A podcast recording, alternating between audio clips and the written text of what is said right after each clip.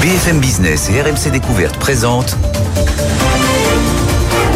Morning Business avec Christophe Jacubizine et Laure Closier. Bonjour à tous, c'est mon réveil, il est 5h59 sur BFM Business et sur RMC Découverte, c'est la matinale de l'économie qui commence, on est ensemble et en direct jusqu'à 9h. Bonjour Christophe. Bonjour Laure, bonjour à tous. Une star aidée sur les marchés à tel point que certains l'appellent même la Taylor Swift de l'électronique. En un an, son cours a quadruplé. Elle est aujourd'hui la cinquième capitalisation boursière mondiale derrière Microsoft, Apple, Google et Amazon. Son nom Nvidia. Et hier soir, en publiant ses résultats annuels, elle n'a pas déçu. Retenez deux chiffres ce matin, un chiffre d'affaires de 60 milliards de dollars et un résultat net de 30 milliards. Ça fait la moitié, du coup c'est mieux qu'Hermès, il faut dire qu'NVIDIA vend de l'or, les cartes graphiques qui sont la brique de l'intelligence artificielle. Anthony Morel vous explique tout dans un instant. À 48 heures de l'ouverture du Salon de l'agriculture, le gouvernement continue de faire feu de tout bois pour essayer de désamorcer la colère des agriculteurs. Une nouvelle promesse une loi Egalim 4 pour tenter de rémunérer l'agriculteur au juste prix. On a chargé Nicolas Dose et Jean-Marc Daniel de rédiger la loi à 7h10. Et encore une pluie de résultats ce matin. Danone à 6h30, on décryptera euh, en direct. Et puis les résultats d'accord également avec son PDG Sébastien Bazin qui sera notre invité à 7h45. 8h15, le directeur général de Seb, Stanislas de Gramont, décryptera les siens. On n'a plus de place là. Non, c'est on est C'est pas la peine de publier aujourd'hui, euh, c'est complet. Il est 6h, c'est le journal.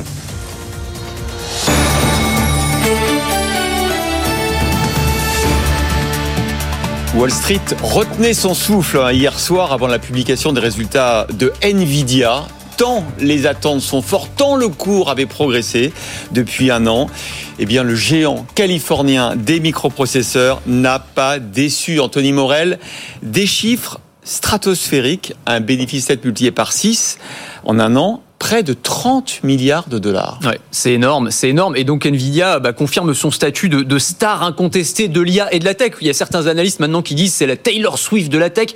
Et c'est vrai que la comparaison euh, finalement euh, a du sens. Une entreprise dont l'ascension est fulgurante, qui attire la lumière quand elle prend la parole. Et c'est vrai qu'hier quand elle a publié, euh, bah, tous les marchés retenaient leur souffle.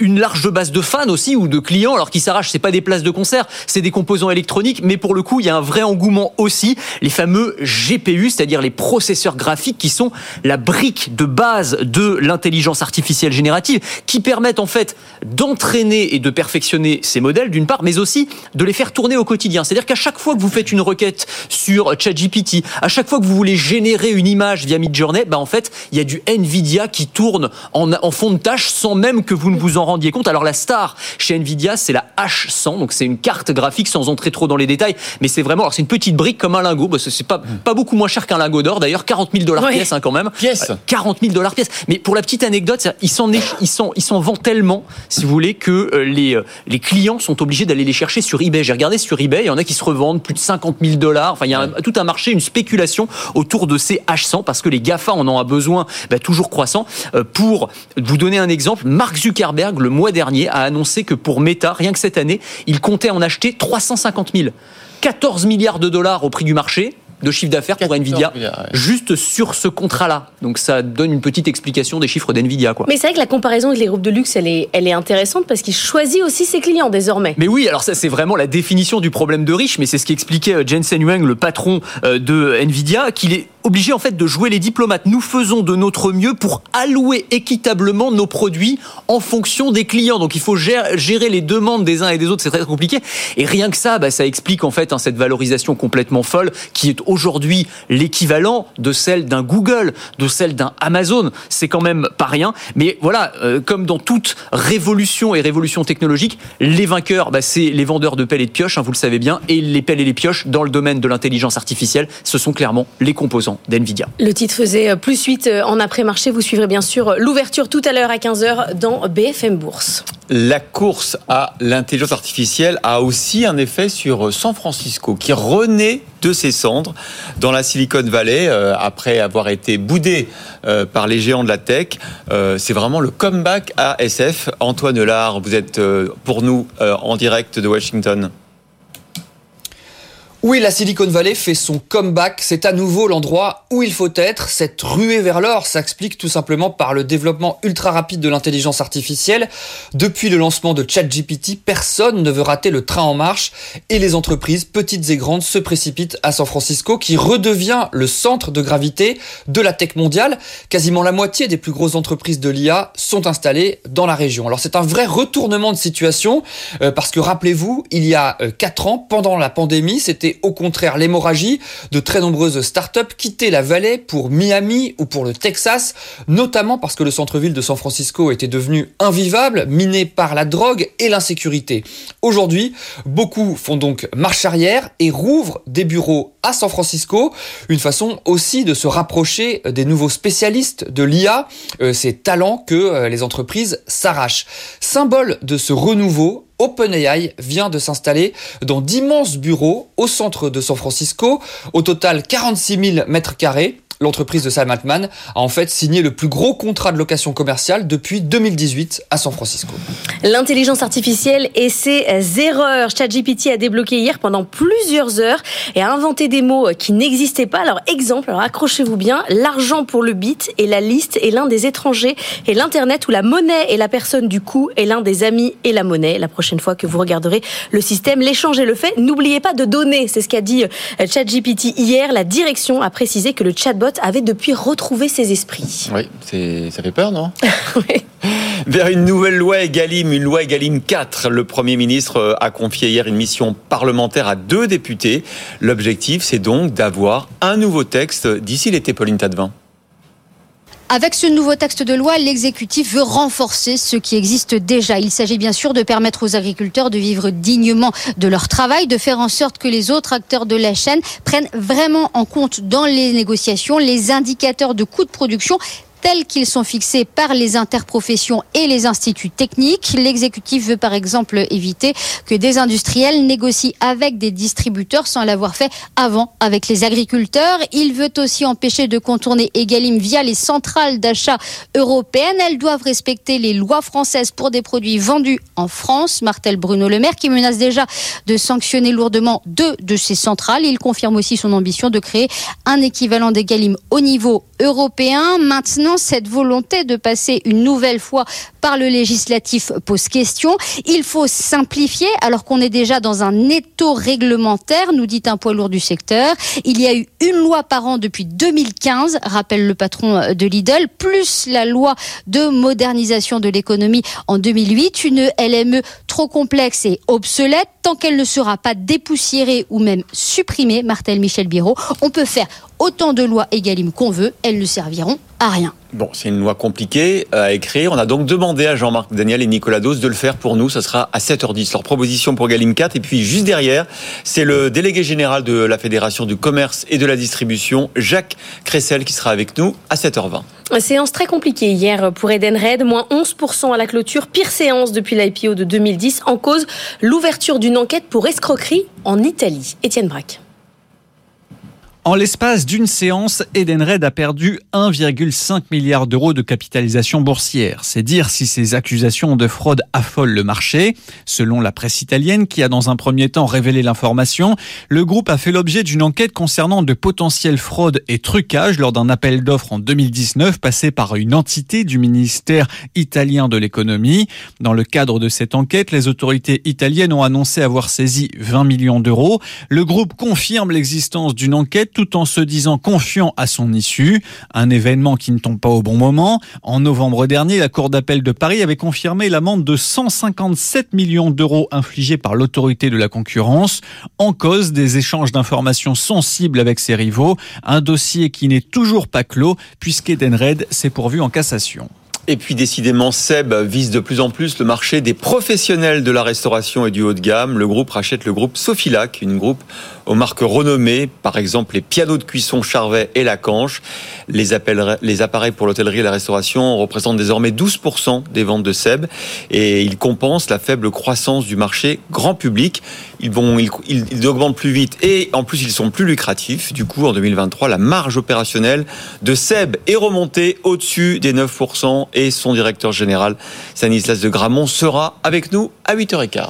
Parmi les résultats se déramettent, le groupe minier a annoncé hier soir un bénéfice qui décroche de 85% à 109 millions d'euros en 2023. C'est lié à la chute des cours des métaux stratégiques comme le nickel et le manganèse. Et de son côté, Saint-Gobain poursuit son offensive dans les pays anglo-saxons. Il a annoncé hier proposer 2,6 milliards d'euros pour l'Australien CSR Limited, un groupe de matériaux de construction.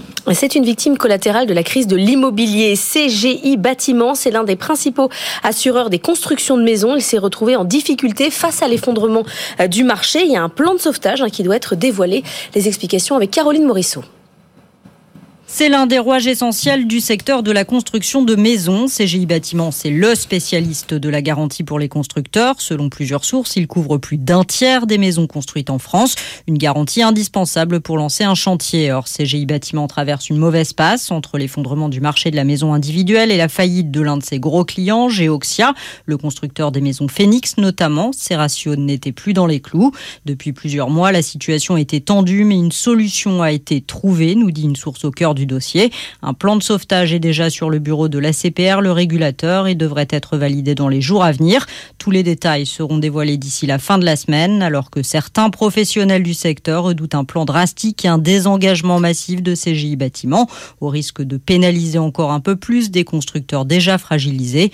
Une source au cœur du dossier se montre rassurante. CGI Bâtiments dispose d'actionnaires solides, MAF, la Fédération française du bâtiment, une filiale du Crédit coopératif. Il est hors de question de lâcher les acteurs de la construction. Objectif Lune, c'est ce soir que la start-up américaine Intuitive Machine doit poser son atterrisseur lunaire Novacé. Si ça marche, on croise les doigts, ce serait la première fois qu'une mission privée parviendrait à se poser sur la Lune. Jean-Baptiste Suette. Jusqu'ici, tout va bien. Le plus dur, c'est l'alunissage. Et justement, il est prévu ce soir. Voilà maintenant une semaine que Nova file tranquillement dans le vide spatial en direction de la Lune. Les moteurs se sont correctement allumés, la trajectoire est bonne. Le module en a profité pour prendre quelques clichés de la Terre et de la Lune. Nova c'est un petit cargo spatial capable de convoyer une centaine de kilos de marchandises. Il embarque pour cette mission des blousons de la marque Columbia ou encore quelques œuvres de Jeff Koons. Une belle opération de communication. Mais à l'avenir, un tel cargo pourrait être très utile lorsqu'il faudra un jour construire une base lunaire. En attendant, le module doit aussi reconnaître le terrain lunaire en prévision de la mission Artemis, le retour de l'homme sur la Lune. Si d'aventure Nova C devait se poser ce soir sans encombre, ce serait une grande première dans l'histoire spatiale car jusqu'à présent, seule une poignée d'États y sont parvenus.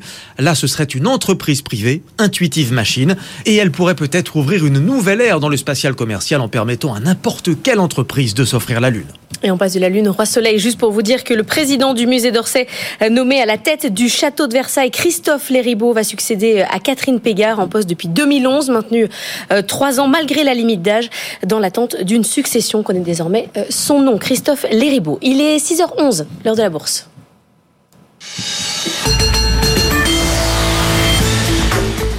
Vous avez fait un bon investissement avec votre casquette des records du CAC 40. Vous allez encore pouvoir sans doute hein, la porter ce matin parce que euh, Nvidia, l'effet Nvidia va aller jusqu'au CAC 40.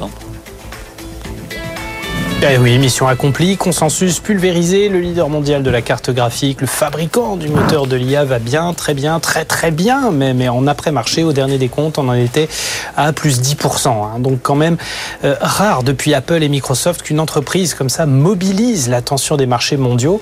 Euh, vrai suspense hier soir, pas mal de volatilité au moment de la publication, un peu de pression vendeuse, mais c'est très très vite reparti et l'effet va être massif sur l'ensemble des indices mondiaux. Wall Street a terminé mitigé hier soir sur un sentiment de moment suspendu. Mais regardez, ce matin, l'indice Nikkei signe un record historique absolu. Le dernier daté de 1989, il est battu, mais alors à plat de couture. La Chine est dans le vert aussi très clairement et le CAC 40 est attendu sur une belle progression là aussi à plus 0,7%. Et euh, a priori, après un plus haut absolu à 7821 hier, on va continuer sur la lancée. De nouveaux records absolus sont garantis à l'ouverture. Nvidia a fait mieux que délivrer. Les bourses mondiales peuvent continuer à progresser un peu en terre inconnue, il faut bien dire, pour le CAC 40 qui se retrouve en préouverture à moins de 2% des gagner 8000 points. Bon, prudence quand même, parce que vous le savez, Antoine, maintenant on regarde de près les résultats des entreprises et ça peut varier effectivement d'une boîte à l'autre.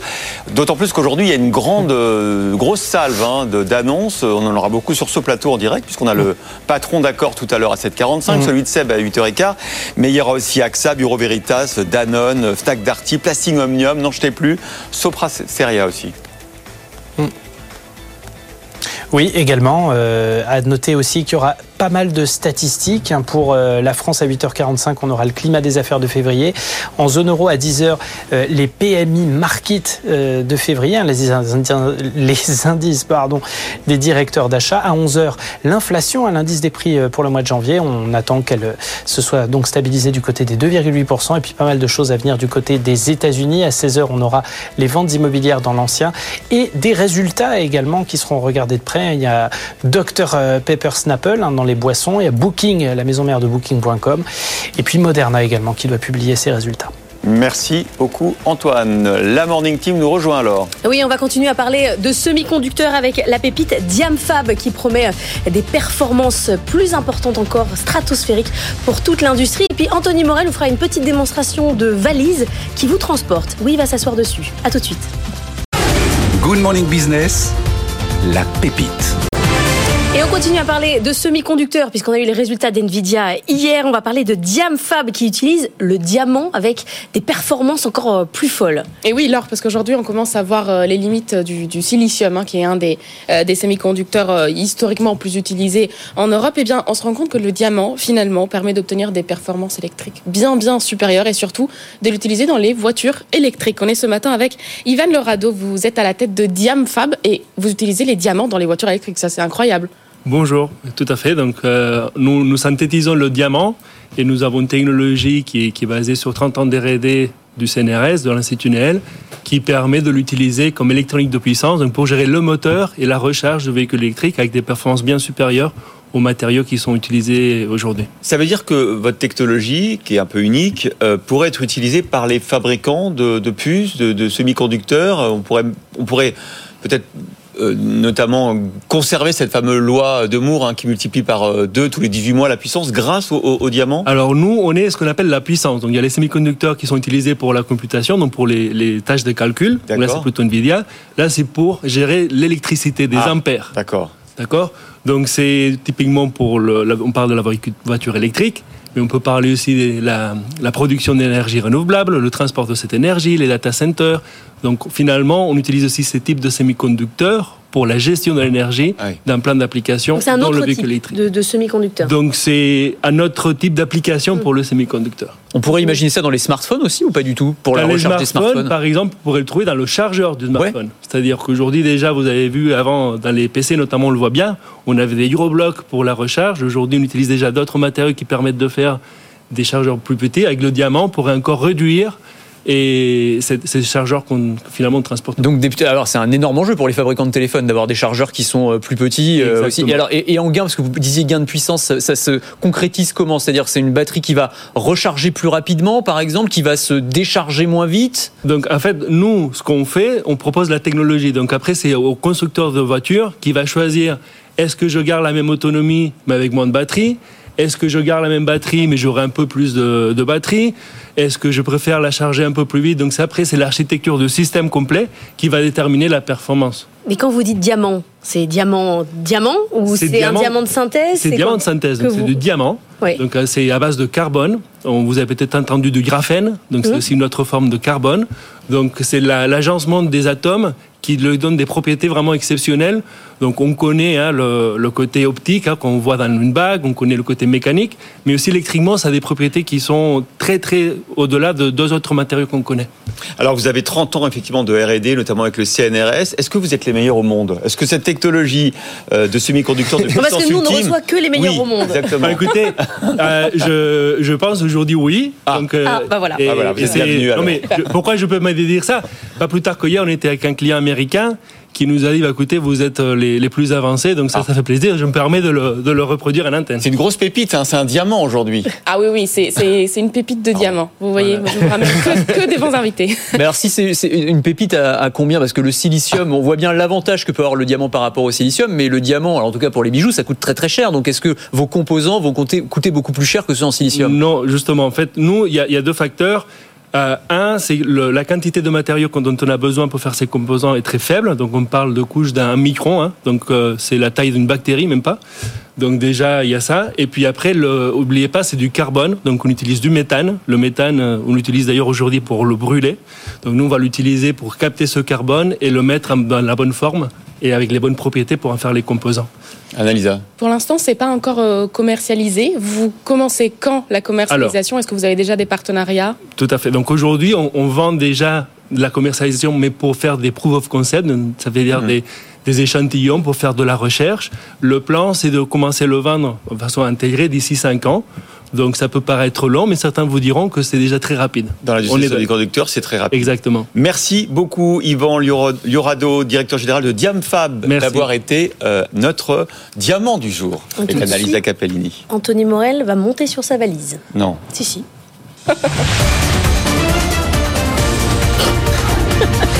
Good Morning Business. Culture Geek. Alors, il faut qu'on vous décrive, parce que vous êtes nombreux à nous écouter en radio. Allez vaut le jeter comme un coup d'œil sur RMC Découverte ce matin, parce que le ridicule ne tue pas. Mais Non, bah, revanche, dites il pas ça, commencez pas comme ça, parce que. Anthony Morel est en train de rouler sur sa valise. Une valise trottinette, Anthony. Oui, ou valise scooter, on pourrait dire. C'est, on parlait de voiture électrique, bah, c'est une valise électrique. Voilà, c'est, c'est plus moi qui porte la valise, c'est la valise qui me porte. Une valise moyen de transport. Ah, vous dites ridicule. Mais enfin, vous pouvez rouler combien de temps pratique. comme ça Bah, je, je vais m'arrêter un moment quand même. Voilà, mais c'était juste pour vous faire une petite Non, mais je crois que c'est quoi l'autonomie C'est 30 Non. km, non 10 km 10 km d'autonomie Ah, c'est pas mal, quand même. Alors je vais décrire pour ceux qui nous écoutent au-delà de- du côté euh, ridicule, Donc, mais c'est une valise. c'est c'est- alors c'est une valise, hein, c'est un bagage cabine tout simplement. Mais en fait, ce qui se passe, c'est qu'il y a un, un- un guidon rétractable. Donc voilà, hop, je tire sur le guidon, je le clipse, j'appuie sur un bouton et c'est parti. Mais alors attendez, parce que ça peut aller en cabine euh, avion? Exactement. En fait, c'est ça qui est très malin. C'est que c'est alors c'est une entreprise qui s'appelle Airwheel. C'est des Américains hein, qui ont fait ça. Ils ont breveté cette technologie. C'est-à-dire qu'ils ont conçu cette valise avec un moteur électrique qui est homologué. Euh, pas par les réglementations euh, Ah oui, aériennes. Donc on peut la mettre en bagage cabine sans aucun problème. On peut même enlever la batterie et s'en servir pour recharger son smartphone ou pour recharger euh, son ordinateur portable par exemple. Donc c'est extrêmement bien conçu. On peut aller à 13 km/h avec. Donc euh, l'idée c'est évidemment pas de se balader dans la rue avec ça. C'est plutôt une fois qu'on est à l'aéroport, Il y a des on est dans la gare. très très très longs en, en- en kilomètres. C'est hein. exactement ça. C'est là que ça va être intéressant en Ouais. réalité en termes d'usage. Ça va être quand vous êtes un petit peu pressé à l'aéroport, hop, voilà, vous partez pour une journée. Parce que le, le petit problème quand même. J'imagine le balai de valise dans l'aéroport quand tout le monde sera équipé de ça. Alors c'est ça. Non, bah, alors au dé- au dé- quand tout le monde sera équipé de ça, à la limite, ça ira parce que là le problème c'est que quand vous êtes là-dessus, tout le monde vous regarde. Moi Ah oui. j'ai essayé dans la rue un petit peu. Alors vous attirez quand même des regards euh, amusés, je dirais un peu moqueurs c'est aussi mieux, c'est mieux qu'un chien pour. euh, Ah c'est les gens Ça se vaut, ça se vaut. Non non. Alors le- Bon, c'est pas le but premier, mais. Non, c'est pas le but premier, mais c'est c'est- voilà, c'est un, effet, un effet supplémentaire. Alors après, les petits problèmes quand même, c'est que bah il y a un moteur à l'intérieur. Alors il y, a, a pas encore de composants diamant, euh, donc il est encore assez lourd. Ça va venir probablement, mais il est encore assez lourd, donc ça prend un petit peu de place et de lourdeur dans la valise. Faut compter à peu près un quart d'espace Ah oui, en moins ça par fait rapport des à un habits en bagage. moins, quoi. Eh, ça fait des, des- des- si vous êtes déjà juste quand vous ren- rentrez votre valise, les affaires dans votre valise, et ben c'est un petit peu, un petit peu limite. Mais c'est assez malin. Airwheel qui propose ça, ça coûte autour de 700 euros. cette Il y a cet exemple, mais il y a plein d'innovations dans les valises. Mais en fait, c'est ça qui est intéressant, c'est qu'on voit que le marché de la valise est en train de se réinventer. Euh, Les fabricants de bagages ont bien compris qu'il fallait monter en valeur et donc mettre de la tech à toutes les sauces. Alors ça va du euh, lecteur d'empreintes digitales qui va permettre de déverrouiller sa valise plutôt que les petits cadenas. Oui. Ça c'est assez malin, pourquoi pas? Euh, Vous avez les systèmes de géolocalisation embarqués, style AirTag d'Apple, mais intégrés directement dans la valise et qui vont permettre de savoir à chaque moment où est-ce qu'elle se trouve, est-ce qu'elle est bien avec vous en soute, elle n'est pas en train de partir euh, au Canada alors que vous êtes en train de partir euh, vers la Corse et donc vous avez tout ça sur votre smartphone. Ça va être aussi des innovations dans le design avec des valises qui vont être soit pliables, soit extensibles. Je vais tirer sur une poignée et je vais passer de 40 à 60 litres pour un bagage cabine par exemple. Donc il y a énormément d'innovations, à la fois high-tech et low-tech, qui permettent à tous ces fabricants bah, de, de vendre leurs valises un petit peu plus cher. En réalité, c'est ça l'objectif. hein. Et alors, euh, est-ce qu'on peut imaginer une, valise qui irait toute seule à l'aéroport? Oui, exactement. La, la valise autonome. La valise, voilà, vous, vous avez fait le lapsus voiture, vali- valise autonome, c'est exactement ça. C'est-à-dire que là aussi, alors, ça fait quelques années qu'on nous promet ce genre de technologie qui commence à arriver. Bon, c'est encore un petit peu anecdotique. En gros, c'est une valise qui vous suit comme un toutou. Donc là, elle va être se connecter soit à votre smartphone, à votre montre connectée ou à un petit bracelet. Et en fait, elle a été programmée, euh, eh bien, pour suivre euh, son maître, si l'on peut dire, éviter euh, les Elle évite obstacles. les obstacles, c'est ça qui est Eh ben, impressionnant. c'est ça, comme une voiture autonome. Alors c'est là aussi qu'il faut assumer dans l'aéroport. hein. Ouais, ah, moi je trouve ça pas mal. Pour le coup, c'est assez classe. La petite valise qui vous suit, je trouve ça quand même assez euh, plutôt plutôt stylé. Alors après, c'est pareil. Allez les enfants, les valises, suivez-moi. Suivez-moi, tout le monde me suit, la- toute la petite troupe. Bon après, ah, ouais, attends, c'est c'est- c'est vrai que c'est- c'est c'est amusant, mais alors j'ai vu que, par exemple, Orly voulait supprimer euh, les voitures particulières à partir de 2030. Vous devrez les garer très très loin, à plusieurs kilomètres. Et Vous irez en Ben valise. voilà, Vous irez en valise. Surtout qu'ils vont faire des pistes cyclables. Ah bah écoutez, ce- Est-ce que c'est- on peut aller sur les pistes cyclables avec sa valise je pense qu'on est dans une zone grise. Je crois pas que la réglementation, vous voyez, est pensée à la valise scooter. Pensez Donc tout, euh, il va falloir. à tout puisque le monde change. C'est vrai. Merci, Anto- euh, oui, merci Anthony, vous êtes Anthony. Euh, tout de suite, c'est les cryptos. Votre rendez-vous avec Bitpanda. L'investissement tout en un. Monnaie virtuelle, risque réel. En crypto, seul le risque est garanti. BFM Business, BFM Crypto, la chronique. Antoine, nouvelle phase de correction sur les cryptos après euh, les hausses de ces derniers jours et tout le monde y passe. Oui, même l'Ether, hein, le chouchou du moment, vous vous souvenez, on en a parlé. On repasse clairement sous les 3000 dollars. Le Bitcoin subit encore de la pression. On est du côté des 51 000. Solana, correction de, de plus de 7% en 5 jours. L'XRP tente de rebondir un peu sur le support des 54 cents. Et puis euh, Cardano aussi résiste un petit peu mieux.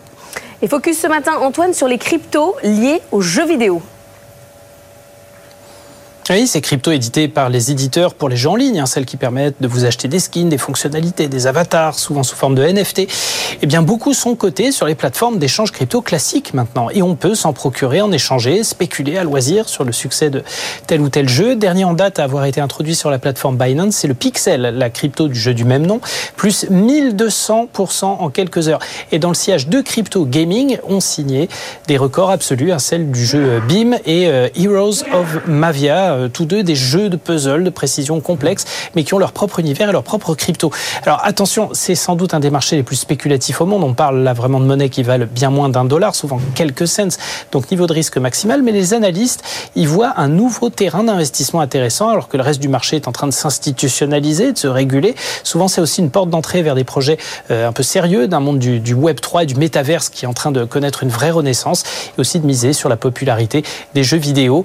Euh, un analyste estime même que c'est un marché potentiel autour des 1000 milliards de dollars à terme. Merci beaucoup, Antoine. Dans un instant, le journal de 6h30. Oui, Antoine nous disait tout à l'heure à 6 heures qu'il y avait une pluie de résultats ce matin. On va commencer dans deux minutes par Danone. Les résultats vont tomber. On va les décrypter en direct. À tout de suite.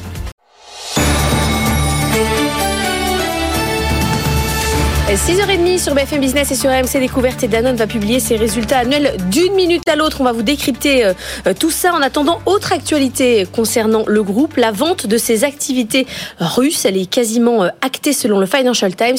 Les détails avec Astré Olivier. Maintenir son activité en Russie coûte que coûte, c'est le choix qu'avait fait Danone alors que le marché russe a pesé jusqu'à 5% de son activité globale. Mais l'été dernier, retournement de situation, Vladimir Poutine annonce un décret de nationalisation des sociétés occidentales encore présentes sur le sol russe pour empêcher leur fuite. Danone voit sa filiale de nutrition infantile placée sous le contrôle du Kremlin. Son activité lui échappe, le groupe français est poussé à vendre mais à prix cassé. C'est une société laitière dirigée par un Tchétchène proche de Vladimir Poutine qui se positionne. Prix d'achat 191 millions de dollars, soit une décote de 56% de sa valeur actuelle selon le Financial Times. Danone a choisi de faire profil bas depuis la prise de contrôle du Kremlin sur son activité et semble vouloir tourner la page, mais ce n'est pas le cas de toutes les entreprises occidentales encore présentes en Russie. Carlsberg, par exemple, s'oppose avec vigueur à la nationalisation de ses activités russes. Deux anciens cadres du brasseur danois ont été emprisonnés. Et voilà, les résultats de Danone viennent de tomber à l'instant, il y a juste 10 secondes, euh, avec euh, le groupe qui salue une, une forte performance avec un chiffre d'affaires de 27,6 milliards d'euros en hausse de 7% comparable. Le bénéfice net s'établit à 881 millions d'euros, en baisse de 8% du fait notamment de la déconsolidation des activités en Russie dont on vient de vous parler. Les détails avec Pauline Tadevin.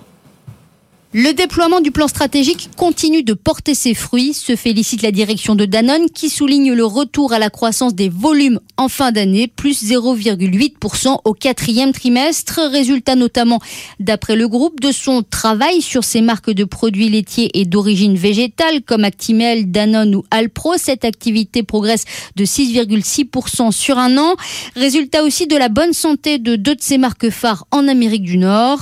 En 2023, aussi, Danone a poursuivi son recentrage sur certaines activités de son portefeuille en cédant plusieurs autres comme Michel et Augustin ou Horizon Organique et Wallaby aux États-Unis. La forte inflation a une contribution positive sur l'ensemble de l'année, précise l'industriel qui explique en revanche que la déconsolidation de ses activités en Russie en juillet pèse sur ses résultats.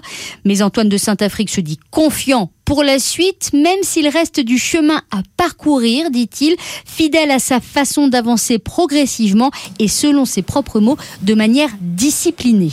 Voilà pour les résultats de Danone qui viennent de tomber. Amazon va entrer dans le Dow Jones. Ça sera lundi prochain à la place des pharmacies Walgreen Boots. La décision de faire entrer Amazon vient compenser dans le secteur de la distribution la baisse du poids de Walmart dans l'indice star américain.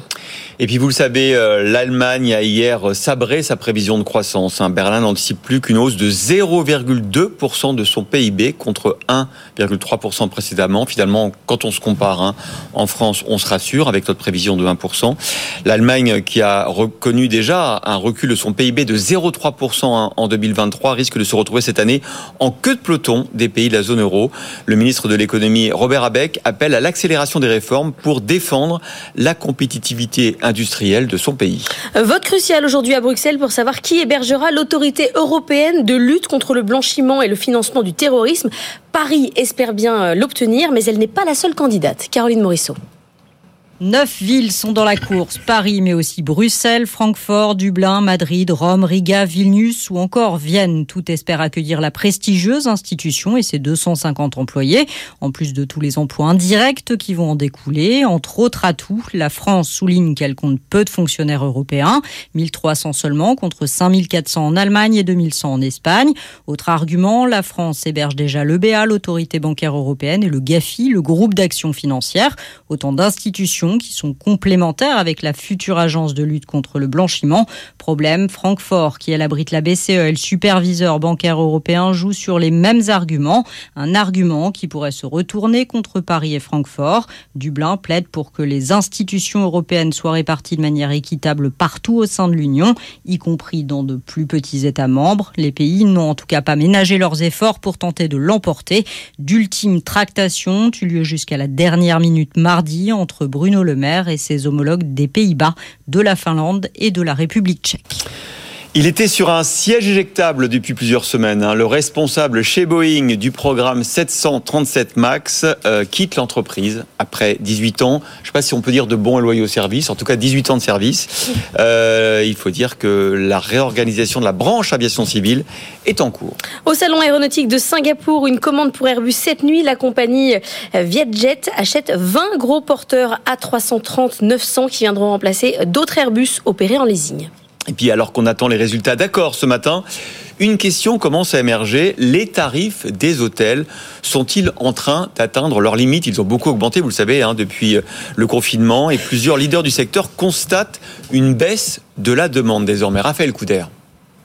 Après trois années d'euphorie post-Covid, l'heure est désormais à la normalisation pour les groupes hôteliers. Le leader mondial Marriott s'attend à des bénéfices moins importants que prévu pour cette année, même son de cloche du côté de son concurrent Hilton. Les deux groupes pointent une cause similaire, le ralentissement des voyages, notamment aux États-Unis, et les tarifs trop élevés des chambres qui pèsent sur la demande hôtelière. Depuis la fin de la pandémie, la forte reprise du tourisme et du voyage d'affaires ont en effet entraîné les prix à la hausse. En France, les tarifs se sont par exemple envolés de 30 15% sur le littoral depuis 2019 et même de près de 40% à Paris. Les spécialistes s'attendent donc à ce que la tendance atteigne un palier.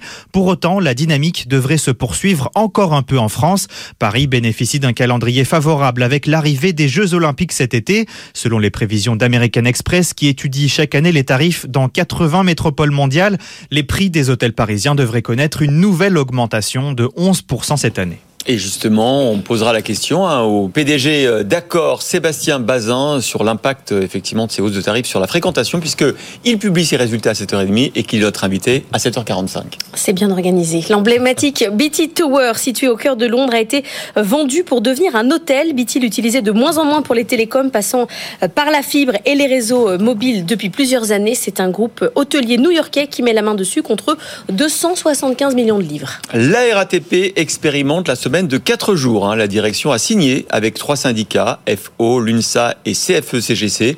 L'objectif, c'est de fidéliser les salariés au moment où les démissions sont en hausse à la RATP. Alors, le temps de travail hebdomadaire n'est pas réduit. Les quatre journées travaillées seront juste plus longues. La grève chez Tesla en Suède n'est pas terminée. Au contraire, le syndicat à l'origine du mouvement annonce qu'il va bloquer les stations de recharge superchargeurs à partir du 4 mars. c'est pratique. Il proteste toujours contre le refus du constructeur américain de signer une convention collective sur les salaires. Du coup, il n'y a pas que la SNCF qui prend les usagers en otage. Il y a aussi Tesla. Bon, c'est pas exactement cas, les mêmes ouais. usagers. 6h38, le retail. Morning Retail avec Altavia. Altavia, le groupe de communication internationale dédié au retail. Good Morning Business, Morning Retail.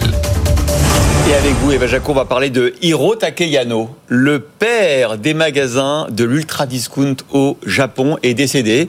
Euh, les magasins à moins de euh, 100 yens, c'est-à-dire 1 euro à peu près. Oui. Euh, c'est un concept très populaire au Japon, ouvert 24 heures sur 24, 7 jours sur 7. Oui, c'est vrai, c'est le père de ces magasins-là.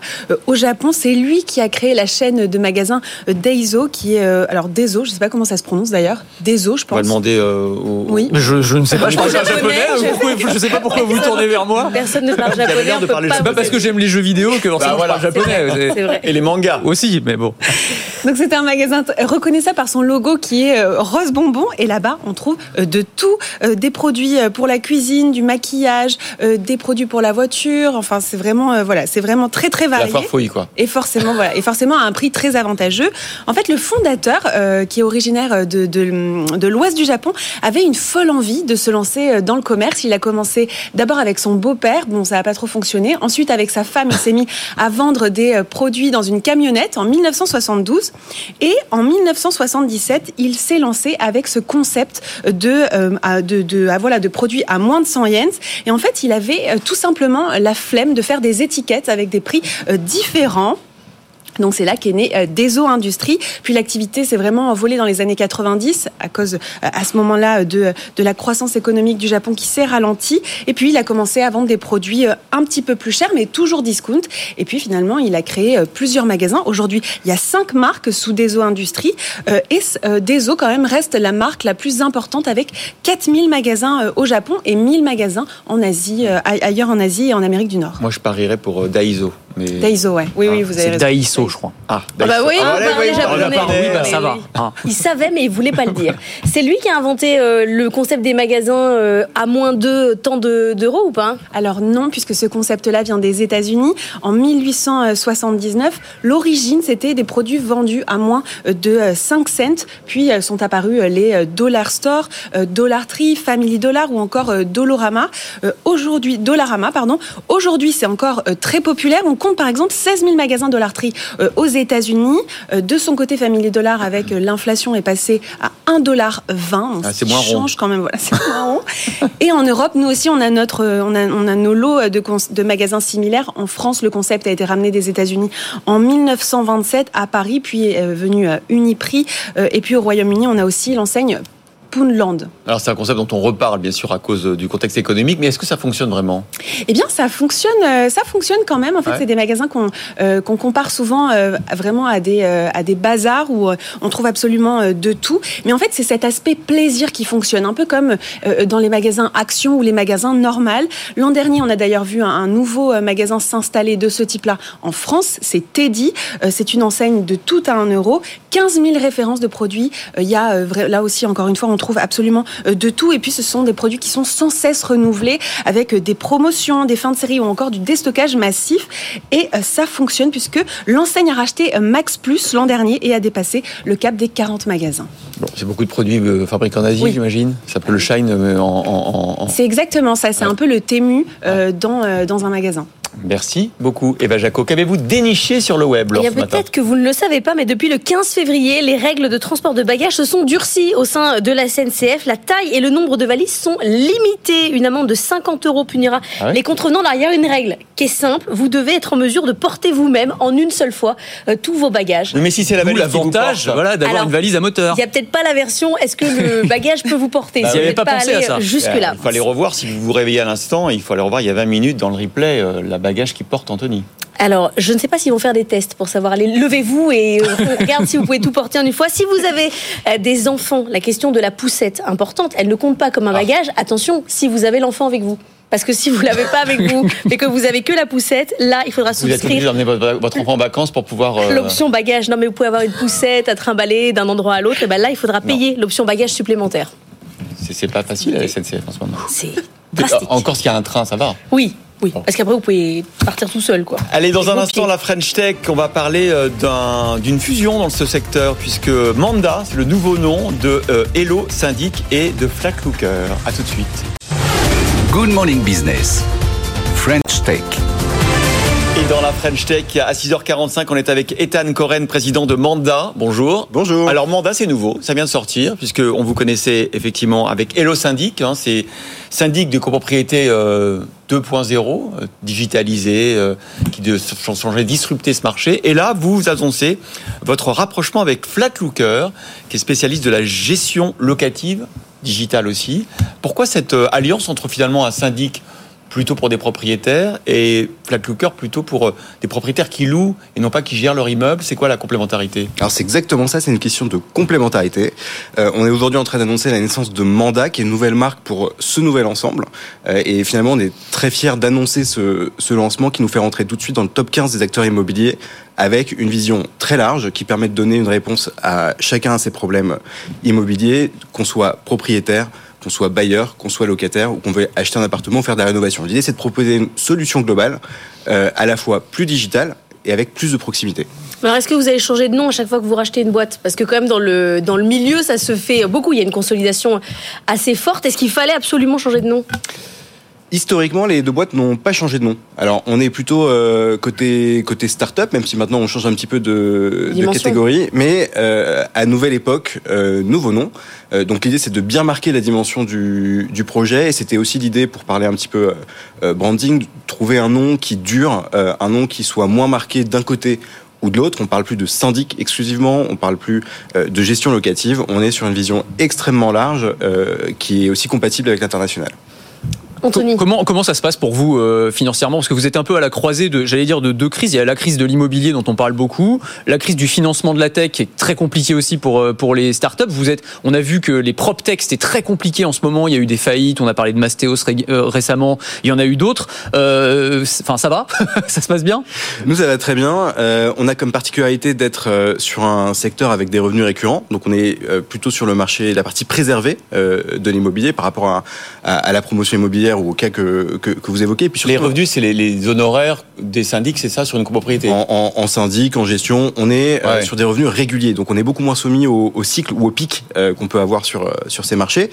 Et puis à côté, on a une approche qui est à la fois tech, mais qui est aussi très pragmatique. On est dans une reconstruction du métier avec euh, euh, historiquement une, une logique de verticalisation, une logique de pôle spécialisé, d'organisation très différente par rapport aux acteurs traditionnels, euh, ce qui fait qu'on applique le digital par-dessus et qu'on est sur une approche concrète euh, qui n'est pas la, la disruption violente qu'on peut avoir chez, certaines, euh, chez certains acteurs de la tech qui ensuite se prennent la vague violemment. Alors l'avantage de toutes ces entreprises digitales qui euh, disruptent le marché de l'immobilier, mais comme d'autres c'est pareil dans l'assurance, c'est que ça fonctionne très bien, c'est ergonomique, ça va vite, on comprend bien euh, comment ça marche, mais quand on a commencé à avoir des problèmes, bah là sur le service client, parfois c'est difficile. Comment on fait pour euh, réussir à, gérer tous ces problèmes avec euh, un vrai service euh, humain et commercial? Alors, on est là pour gérer des problèmes. Euh, vous n'allez pas appeler votre syndic ou votre gestionnaire si vous n'avez pas de demandez problème. comment ça va, c'est sûr. intrinsèque. Voilà. Euh, exactement. On va pas dire bonjour, tout va bien. Non, non, pas du Non, tout. c'est que vous avez un problème. Euh, le sujet, c'est comment on y répond. Notre vision, c'est qu'on n'est pas là pour y répondre avec du digital low cost, si je puis dire, ou tout fonctionne à un moment et puis ensuite il y a personne. Euh, L'idée c'est vraiment cette complémentarité entre la plateforme digitale et des équipes en chair et en os, en particulier des équipes de proximité. Euh, c'est ce qu'on a développé historiquement chez Hello Syndic et qu'on étend partout en France aujourd'hui avec Mandat. Des équipes physiques, des équipes qui viennent sur les immeubles ou sur les biens pour une problématique de plomberie, pour une problématique de remise de clés, pour une problématique sujet hyper concret de changement d'étiquette de boîte aux lettres. C'est un sujet qu'on peut pas digitaliser en tant que tel, euh, la boîte aux lettres. Donc on est sur la complémentarité entre le digital et la technologie dans laquelle on investit et les équipes de proximité. C'est comme ça qu'on fait du service client de qualité. Alors pour grandir, vous avez aussi euh, racheté des syndics de copropriété, hein, euh, notamment euh, deux, hein, je crois, en, en février aussi. Est-ce que c'est c'est la seule manière de grandir dans ce secteur pour euh, capter, parce que c'est compliqué, hein, les contrats de, de copro, il faut c'est tous les ans au moment de l'assemblée générale, il faut prévoir d'avoir un contrat nouveau. Enfin, on, on connaît tout ça. Euh, pour grandir, il faut racheter d'autres euh, syndics? Alors on s'était parlé il y a quelques mois euh, lors de l'arrivée de Nexicap au capital de Hello Syndic et maintenant de Flatlooker pour former Mandat. Euh, L'idée qu'on a avec euh, Michael Asseraf et, et Nicolas Goyer, c'est de continuer ce qu'on faisait très bien, c'est-à-dire de la croissance organique. On a nos équipes, on va chercher des nouveaux clients et en même temps on accélère grâce à Nexicap sur de la croissance externe. On va racheter des syndics, on va racheter des agences pour aller encore plus vite. Et continuer notre croissance. On Donc vous dites top quoi? 15. Une acquisition tous les six mois euh, Enfin, c'est quoi votre rythme? On a fait trois acquisitions euh, en neuf mois et on va en faire trois à cinq d'ici à l'été. Et dans le secteur, je crois que c'est toutes les semaines, hein, il y a des, des rachats, notamment par les gros, que sont Nexity, Citia ou Foncia. euh, toutes les semaines, ils rachètent. Ouais, c'est lié, hein. c'est, lié à l'historique. Il y avait un- une habitude de départ en retraite et de, de, de- de revente. euh, et pour nous, c'est une très grande opportunité. Voilà, mandat. Pourquoi mandat d'ailleurs? Mandat, c'était un nom. Santé, euh, santé, santé, c'est un idée. non c'était un nom exactement. Santé, c'était, un nom évocateur. Alors il y a une petite connotation sur euh, une notion de bien-être qui est très importante pour nos clients et pour euh, et pour euh, les copropriétaires historiquement. Euh, Non, mais c'est le mandat, on vous donne il y a mandat, ça, effectivement le, le, le- le terme euh, commun. Pour une fois que j'ai compris le nom d'une boîte, Bien je me sûr. dis, alors là, je vais appuyer le mandat, dessus. qui est hein. la, la mission qu'on nous confie, euh, qui est une notion commune à tous les métiers de l'immobilier, ça c'est important pour notre extension. Et puis le T qui a disparu, Christophe, exactement, euh, qui est aussi une logique d'ouverture. On, fait également de la conciergerie. Euh, on se développe sur tous ces, ces services, euh, y compris de proximité, et c'était l'idée de garder ce nom pour longtemps. Il y avait beaucoup de brainstorming hein, derrière Mandat. Oui. Merci beaucoup, Ethan Coren, président Merci. de Mandat, donc d'avoir été notre invité. Tout de suite, c'est Benaouda Abdelhaim. Good Morning Business, le monde qui bouge.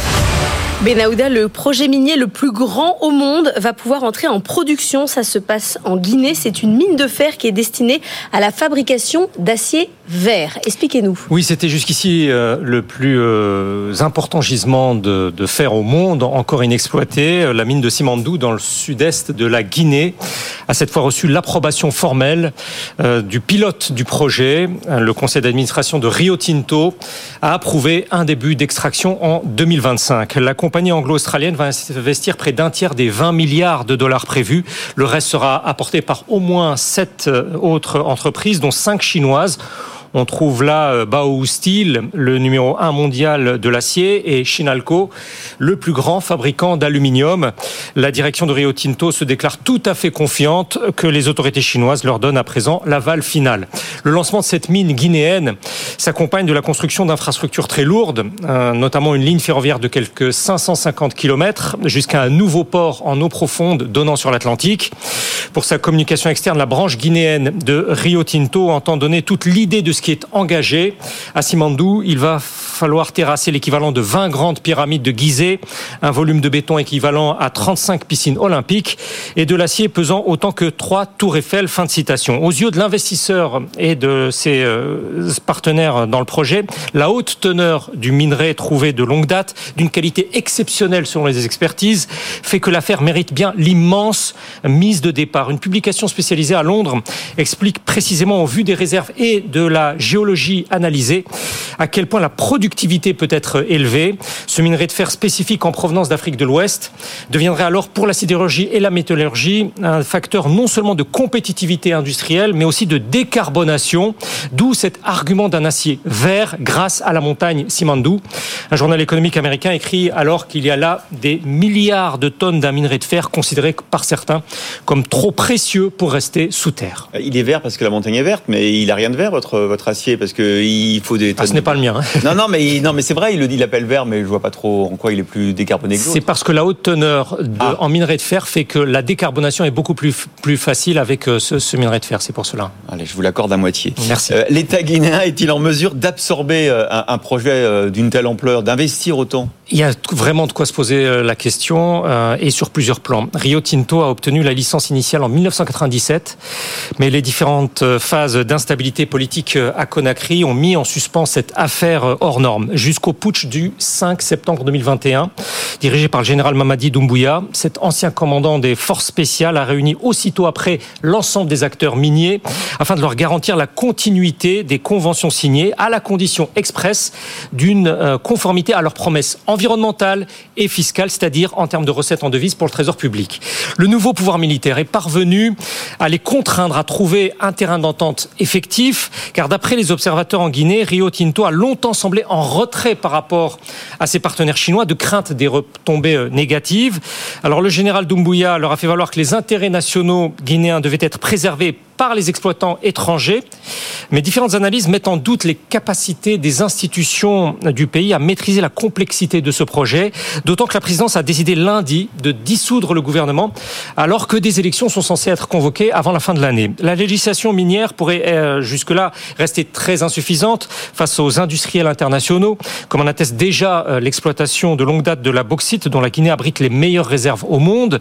Dans un plaidoyer euh, défavorable, un spécialiste du dossier d'une organisation américaine des droits de l'homme soutient que le projet Simandou, sans précédent pour le pays, euh, sans une surveillance adéquate, pourrait euh, avoir des effets catastrophiques sur les droits humains et, sur l'environnement.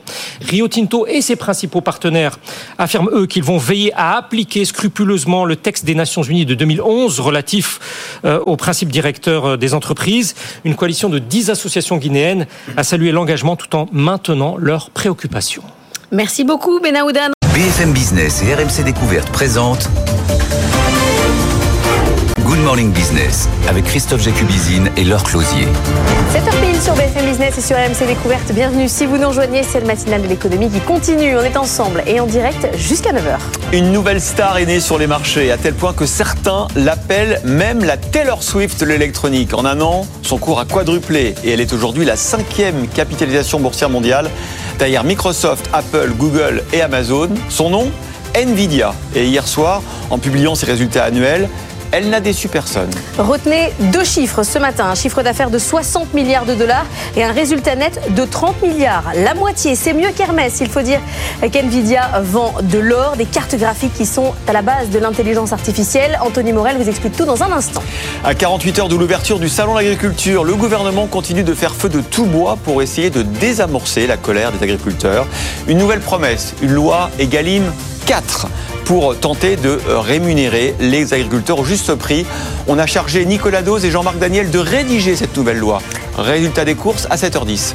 Encore une pluie de résultats ce matin. On a eu Danone à 6h30. On va les décrypter euh, bien évidemment. Il y a aussi ceux d'accord. Sébastien Bazin, le PDG d'accord, sera avec nous à 7h45. Et puis 8h15, le directeur général de SEB, Stanislas de Gramont, qui commentera les siens. On n'a plus de place pour c'est euh, votre publication. Il faut arrêter aujourd'hui. pas.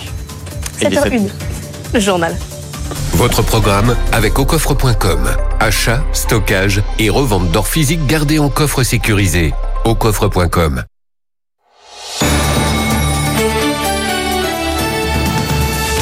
Wall Street retenait son souffle hier soir hein, euh, parce que l'attente est tellement forte sur cette entreprise Nvidia. Le cours a tellement monté qu'il ne fallait pas décevoir. Clairement. Au risque euh, d'un petit crack. Mais c'est l'inverse qui va se produire. Les résultats ont été multipliés par 6 en un an à près de 30 milliards de dollars. Nvidia confirme son statut de star incontestée de l'IA. Oui, de, Taylor Swift de la tech, comme vous le disiez, c'est une comparaison qui revient dans la bouche de certains analystes. Et c'est vrai que la comparaison, elle, a du sens finalement. On a une entreprise dont l'ascension est fulgurante, qui attire toute la lumière. Et on l'a vu lors de la publication. Wall Street retenait son souffle en attendant ses, résultats. Une entreprise qui a aussi une large base. Alors peut-être pas de fans, mais de clients qui achètent pas des places de concert, mais des cartes graphiques. Mais euh, je vais arrêter là la comparaison. Mais enfin, vous avez compris le principe carte graphique. Oui, parce que les GPU, hein, ces fameux composants électroniques, ce sont la brique de base de la révolution de l'intelligence artificielle générative. Il faut comprendre que c'est ça qui à la fois permet d'entraîner, euh, de perfectionner les modèles de langage, mais aussi de les faire tourner au quotidien. C'est-à-dire que dès que vous faites une requête sur ChatGPT, dès que vous générez une image par Midjourney, et ben en fait il y a derrière du Nvidia qui tourne en tâche de fond, si l'on peut dire, sans même que vous ne vous en rendiez compte. Alors la star, c'est un composant qui s'appelle le H100. C'est une petite brique, un petit lingot, on pourrait dire que c'est quasiment au prix de l'or. Hein. 40 000 dollars la petite briquette. C'est le prix d'un Kelly chez Hermès. hein. Voilà, c'est exactement ça. Non, mais vous vous rendez compte quand même. Pour la petite anecdote, c'est tellement recherché aujourd'hui qu'il y a un marché secondaire du spéculatif sur eBay. On peut aller les acheter sur eBay. Euh, une entreprise comme Meta, par exemple, Mark Zuckerberg a dit l'an dernier, nous, des H100, on veut en acheter 350 000 cette année. Ah oui. 350 000. Fait un calcul hein, au prix de marché, ça fait 14 milliards de dollars de chiffre d'affaires pour Nvidia, juste sur ce contrat-là. Donc ça explique un petit peu les résultats. quoi. Mais justement, la comparaison avec l'industrie du luxe, elle est intéressante parce que du coup, Nvidia choisit ses clients tellement il y a de la demande. Et c'est vraiment la définition du problème de riche, quoi. Vraiment, on, on en est là, mais c'est ce qu'expliquait euh, le, le patron d'Nvidia hier dans- lors de la publication des résultats, Jensen Huang. Euh, Il est obligé de jouer les diplomates. Il dit nous faisons de notre mieux pour allouer équitablement nos produits. Donc il est obligé de voilà de jouer avec les uns et les autres, dire oui peut-être que dans trois mois tu en auras, etc. Mais voilà, on en est là, c'est-à-dire que comme dans toute révolution, on sait bien que les vainqueurs, ce sont euh, ou dans toute ruée vers l'or plutôt, c'est ceux qui vendent les pelles et les pioches. Et Nvidia, les pelles et les pioches de l'intelligence artificielle, bah, c'est eux qui les vendent, hein, tout simplement. Le titre prenait 9% euh, en après-marché après euh, les publications. On verra à l'ouverture à 15h dans BFM Bourse tout à l'heure quelle est l'ouverture. Ça s'annonce quand même D'ailleurs, le souffle de ces résultats va jusqu'à Tokyo, qui à l'instant, le Nikkei bat son record historique de clôture qui datait de 1989. Je pense que le CAC 40 va faire de même tout à l'heure. En tout cas, la course à l'IA, la course aux, pelles et aux pioches de l'IA notamment, euh, a un effet aussi sur la Silicon Valley et sur San Francisco, qui est de retour après avoir été boudé par la tech. On part euh, aux États-Unis. Vous retrouvez Antoine Hollard. Oui, la Silicon Valley fait son comeback. C'est à nouveau l'endroit où il faut être. Cette ruée vers l'or s'explique tout simplement par le développement ultra rapide de l'intelligence artificielle. Depuis le lancement de ChatGPT, personne ne veut rater le train en marche et les entreprises, petites et grandes, se précipitent à San Francisco qui redevient le centre de gravité de la tech mondiale.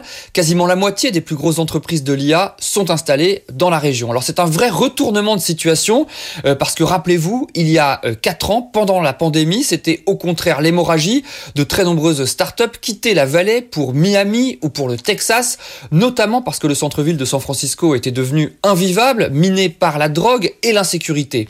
Aujourd'hui, beaucoup font donc marche arrière et rouvrent des bureaux à San Francisco, une façon aussi de se rapprocher des nouveaux spécialistes de l'IA, euh, ces talents que euh, les entreprises s'arrachent.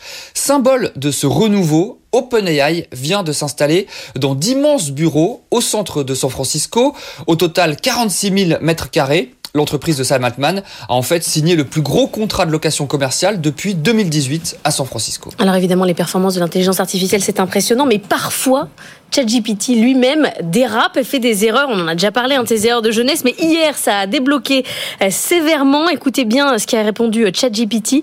L'argent pour le bit et la liste est l'un des étrangers et l'Internet, où la monnaie et la personne, du coup, est l'un des premiers amis et la monnaie. La prochaine fois que vous regardez le système, l'échange et le fait, n'oubliez pas de donner. La direction de ChatGPT a précisé que le chatbot, depuis, avait retrouvé ses esprits. Oui, ça va mieux. ouais. Non, mais c'est intéressant parce qu'on parle souvent des hallucinations, mais là, c'est même plus une hallucination. C'est vraiment elle a déraillé complètement. Mais ça, ça montre bien à quel point il faut aussi mettre en place des garde-fous parce que là, on en, on en Là, rigole. c'est drôle, mais ouais. Si vous voulez, sur des résultats euh, médicaux, enfin, quand il y a des, gens, des enjeux euh, vitaux ou de santé, euh, forcément, si ça commence à dérailler comme ça, ça va poser problème. Ouais, moi je vous dis que l'IA est mûre pour nous remplacer à la matinale. Elle, elle aussi, elle fait des, des, des bugs, Ouais, elle prononce mal les noms. Oui. euh, donc euh, Elle il- est humaine, peut- finalement. Elle peut nous remplacer. Merci beaucoup Anthony.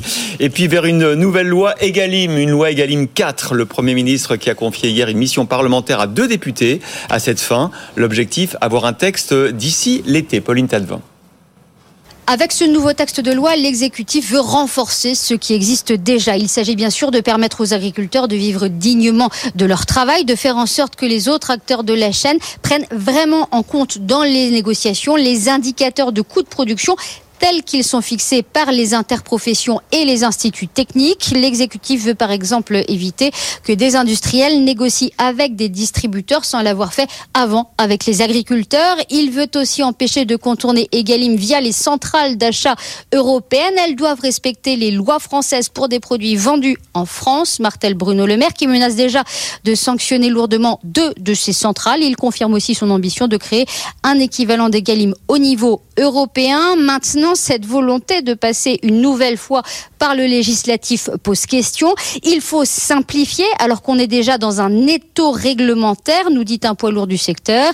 Il y a eu une loi par an depuis 2015, rappelle le patron de Lidl, plus la loi de modernisation de l'économie en 2008, une LME trop complexe et obsolète. Tant qu'elle ne sera pas dépoussiérée ou même supprimée, Martel Michel Biro, on peut faire autant de lois Egalim qu'on veut, elles ne serviront à rien.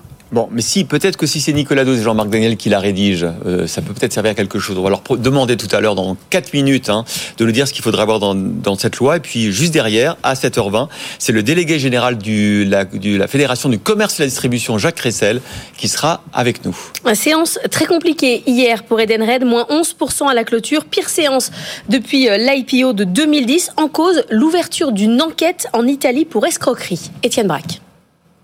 En l'espace d'une séance, Edenred a perdu 1,5 milliard d'euros de capitalisation boursière. C'est dire si ces accusations de fraude affolent le marché. Selon la presse italienne, qui a dans un premier temps révélé l'information, le groupe a fait l'objet d'une enquête concernant de potentielles fraudes et trucages lors d'un appel d'offres en 2019 passé par une entité du ministère italien de l'économie.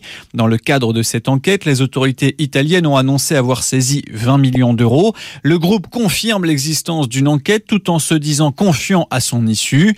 Un événement qui ne tombe pas au bon moment. En novembre dernier, la Cour d'appel de Paris avait confirmé l'amende de 157 millions d'euros infligée par l'autorité de la concurrence en cause des échanges d'informations sensibles avec ses rivaux. Un dossier qui n'est toujours pas clos puisqu'Edenred s'est pourvu en cassation. Et puis à l'instant, AXA publie également euh, ses résultats annuels, des résultats annuels inférieurs aux attentes, hein, tout, tout, autant sur les bénéfices que euh, sur euh, le chiffre d'affaires. En tout cas, les primes brutes émises et autres revenus augmentent de 1% à 102,7 milliards. Les analystes attendaient 103.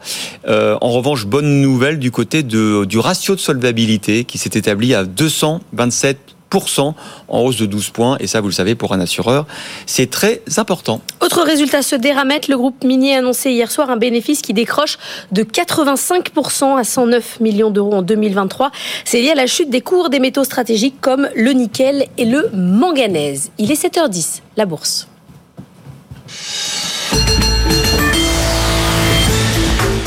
Bon, il n'y a pas trop de surprises pour l'ouverture euh, de la Bourse de Paris. On va être emporté par euh, la tornade Nvidia. Vous avez vu le Nikkei, record historique à l'instant, hein, depuis 1989.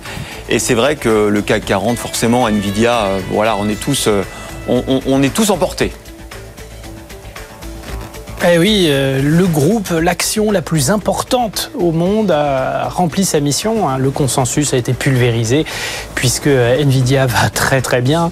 Euh, en après-bourse, du côté de Wall Street, au dernier des comptes, on était quand même sur du plus 10%. Hein. Quand même rare depuis Apple et Microsoft qu'une entreprise mobilise comme ça l'attention des marchés mondiaux. Euh, vrai suspense hier soir. Hein. Il y a eu pas mal de volatilité au moment de la publication, un peu de pression vendeuse, mais c'est très très vite reparti à la hausse. Et l'effet va être massif sur l'ensemble des indices mondiaux. Wall Street qui termine mitigé hier soir sur un sentiment de, moment suspendu. Mais ce matin, effectivement, record historique pour le Nikkei. La Chine est dans le vert aussi, très clairement. Et le CAC est attendu sur une belle progression là aussi, plus 0,16, 0,8% a priori, après un plus haut absolu déjà à 7821 hier. Et donc de nouveaux records garantis à l'ouverture. Nvidia a fait mieux que délivrer. Les bourses mondiales peuvent souffler et continuer à progresser. Un peu en terrain connu, faut bien dire, pour le CAC 40 qui se retrouve en préouverture à 1,8% des 8000 points désormais. Bon. Il faudra quand même regarder dans le détail parce qu'il y a beaucoup de publications euh, de résultats aujourd'hui. On vient d'avoir AXA. Euh, on aura en direct euh, Accor et son PDG Sébastien Mazin à 7h45. On va parler aussi de Seb, mais il y a beaucoup d'autres résultats. On va leur faire le tri. Hein. Floride, du côté des États-Unis euh, aussi. Alors, vous avez parlé d'Accord, d'AXA, de Danone. Il y a aussi euh, le Bureau Veritas. Il y a Engie, il y a Fnac Darty, Plastic Omnium aussi qui publie leurs leurs résultats. Soprasteria, du côté des États-Unis, on aura Dr Pepper Snapple, on aura Booking.com, on aura Moderna aussi. Et puis pas mal de statistiques à venir. Du côté de la France, on aura le climat des affaires pour février à 8h45. Les PMI et les indices de directeurs d'achat de la zone euro, ce sera à 10h pour février également. L'inflation à 11h pour la zone euro, on l'attend en stabilisation du côté des 2,8% en janvier. Et puis pas oublier aussi aux États-Unis à 16h cet après-midi les ventes immobilières dans l'ancien. Merci beaucoup Antoine. Euh, Il y aura une loi Egalim 4. euh, Et si elle était écrite par Nicolas Dose et Jean-Marc Daniel, ce serait quand même peut-être mieux. hein. Encore qu'ils ne sont pas d'accord. Good Morning Business. Le débat. Oui, Parce que la loi Egalim 4, écrite par Jean-Marc Daniel ou écrite par Nicolas Dos, c'est pas exactement la même chose. En tout cas, il y en aura une avant l'été. C'est ce qu'a promis Gabriel Attal hier pour les négociations commerciales. C'est quoi vos idées à vous, Nicolas? Ben, déjà, je suis surpris qu'on on soit obligé de faire une quatrième loi pour la même chose. hein. On fait des états généraux de l'alimentation, EGalim, en 2010, une loi en 2018, une en 2021, une en 2023 pour garantir le revenu des agriculteurs. Il y a un moment, je veux bien essayer d'écrire la loi, mais je me demande s'il y a une bonne solution. Alors, qu'est-ce va, qu'est-ce qu'on peut changer dans cette loi Egalim 4 On s'est rendu compte que le gros problème, c'était la manière de fixer les prix des matières premières agricoles dans les précédentes lois. Parce qu'il y a trois options proposées, deux options assez classiques, transparentes, un peu indiscutables, qui reposent sur la fourniture de factures, la fourniture de pièces comptables, pour estimer combien vaut la tonne de porc, le litre Mm. de lait. voilà.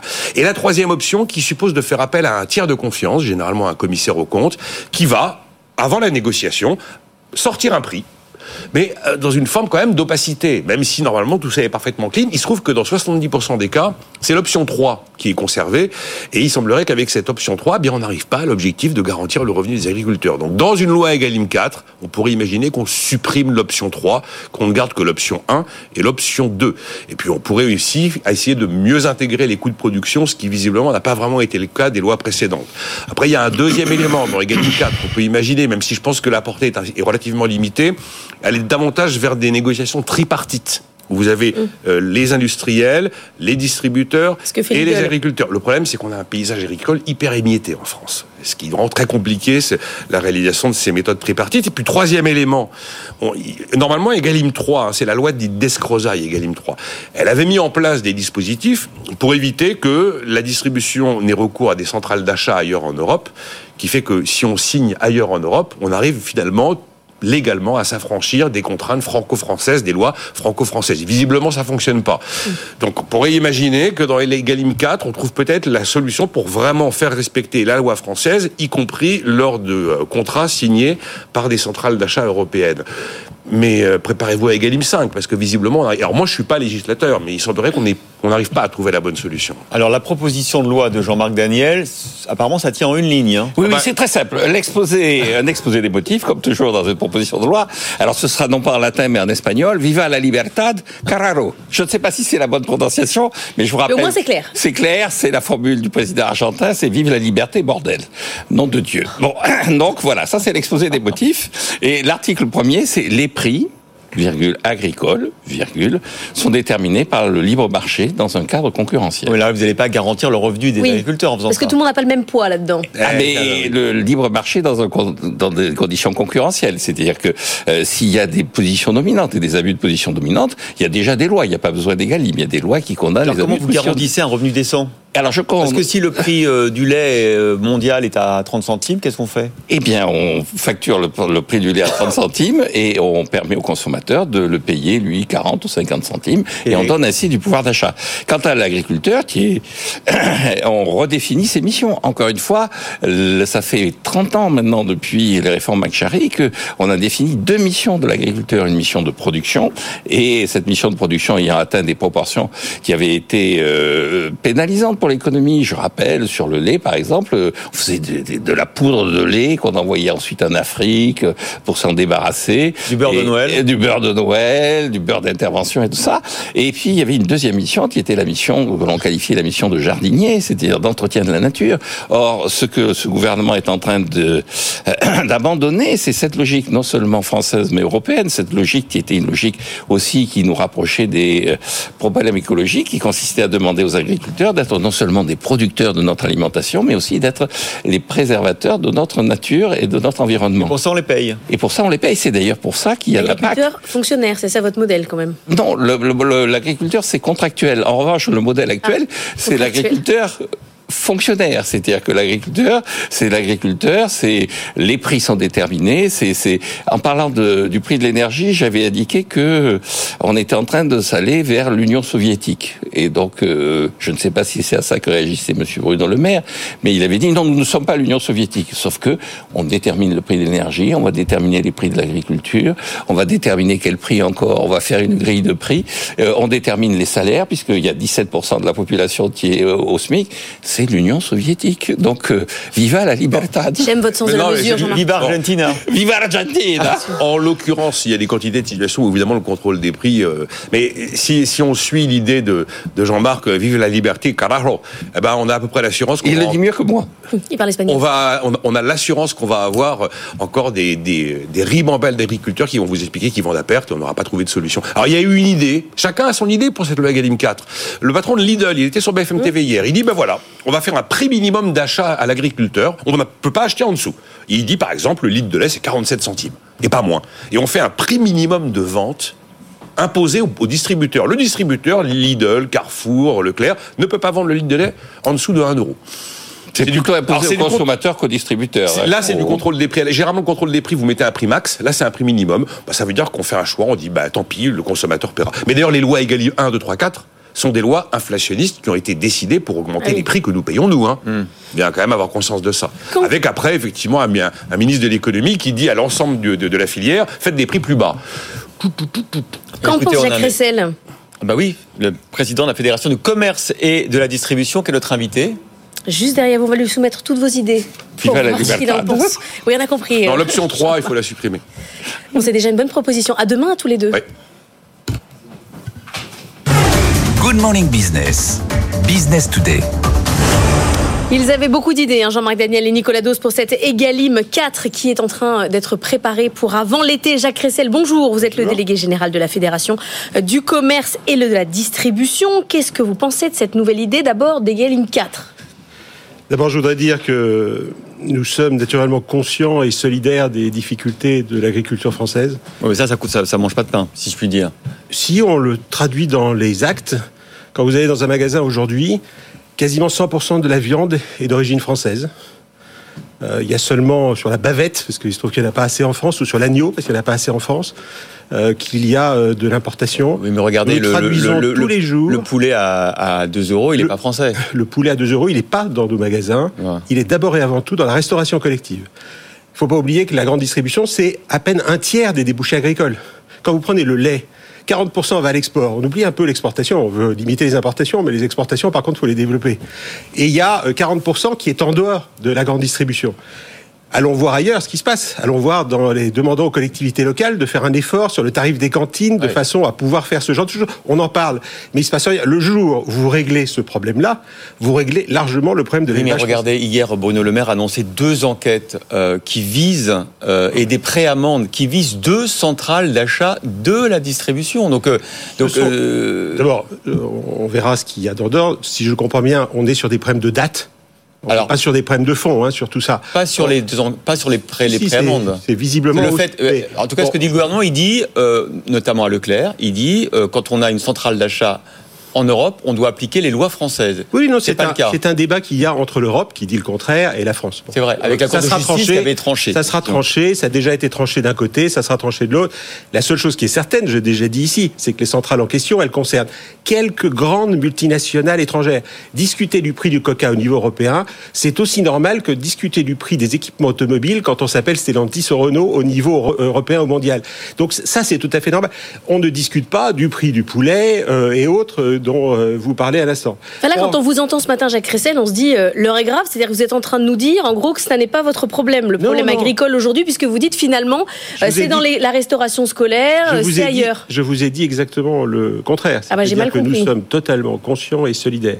C'est pour ça qu'on est favorable à cette, pour reprendre votre question d'origine, à cette nouvelle loi, à condition qu'elle traite les vrais sujets. Mhm. Le sujet de base, euh, j'ai cru comprendre qu'il était évoqué à l'instant en écoutant dans le couloir, euh, c'est notamment celui de la transparence.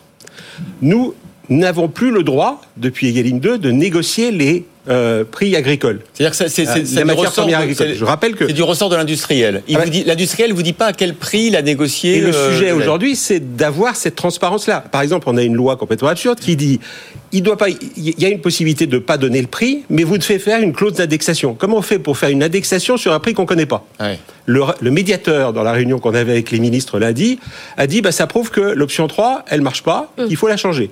La ministre euh, du Commerce, Olivia Grégoire, a dit exactement le Euh, contraire. attendez, parce qu'on a eu les industriels hier, qu'est-ce qu'ils nous disent Eux, ils nous disent on peut quand même pas donner nos marges. Parce que si on est transparent, ça veut dire qu'on donne nos marges à nos concurrents. Non, non, ça veut dire simplement qu'ils refusent de discuter euh, seulement des matières premières industrielles et euh, du reste. Euh, nous, ce qu'on dit simplement, c'est la loi Egalim 2 prévoit un système dit en marche avant, dans lequel il y a une négociation entre le producteur agricole et l'industriel. Ce prix doit être connu pour de façon à ce qu'il ne soit en aucun cas euh, renégocié par la suite. On voit bien avec l'affaire Lactalis, hein, euh, dont on a déjà parlé ici, que euh, malheureusement, c'est pas comme ça que ça se passe. Mais ils ont augmenté de 15% avec la finalement, après pression. Oui, lait. Oui, mais on voit bien qu'on est complètement à l'envers. Ouais, c'est vrai. Le sujet, il est euh, cette négociation, elle aurait dû avoir lieu il y a plusieurs semaines, et puis ensuite il y avait la négociation avec nous. Donc transparence absolue. Est-ce Et qu'il nous, faut un prix, minimum- un prix minimum? Le C'est ce que prix minimum- propose Michel Biérot de, le, de le prix minimum, c'est ce que le, le- le meilleur, les meilleurs arguments pour dire que c'est une idée généreuse mais pas applicable, c'est Marc Fesneau lui-même qui les a donnés, en disant que par définition, un prix minimum, qui est quand même le symbole d'une économie administrée, hein, euh, euh, ne s'appliquerait juridiquement qu'au prix français et pas, au prix, et pas euh, aux matières premières étrangères. Et donc, par définition, renchérir le Made in ça France. ferait en sorte de plutôt renchérir le Made in France par rapport Mais là, on parlait d'un prix minimum aussi pour vous. C'est-à-dire, par exemple, qu'on vous interdise de vendre, parce que pour Non, éduquer le consommateur, qu'on vous interdise de vendre la brique de lait à moins d'un euro, par exemple. Vous seriez d'accord ou pas On- on peut, on peut imaginer de revenir à un système dans lequel tous les prix sont fixés par l'État. Ah, je. Bon, je suis pas certain que quand on regarde la politique qui a été menée sur tout ça depuis un certain nombre de temps, euh, ça soit euh, quand même quelque chose qui montre que l'État a été parfaitement efficace. Euh, donc, on a des marchés, les prix. C'est là où le, le sujet euh, est quand même de temps en temps un peu étonnant. Les prix de la plupart des matières premières agricoles sont fixés par des marchés mm, français, européens ou mondiaux.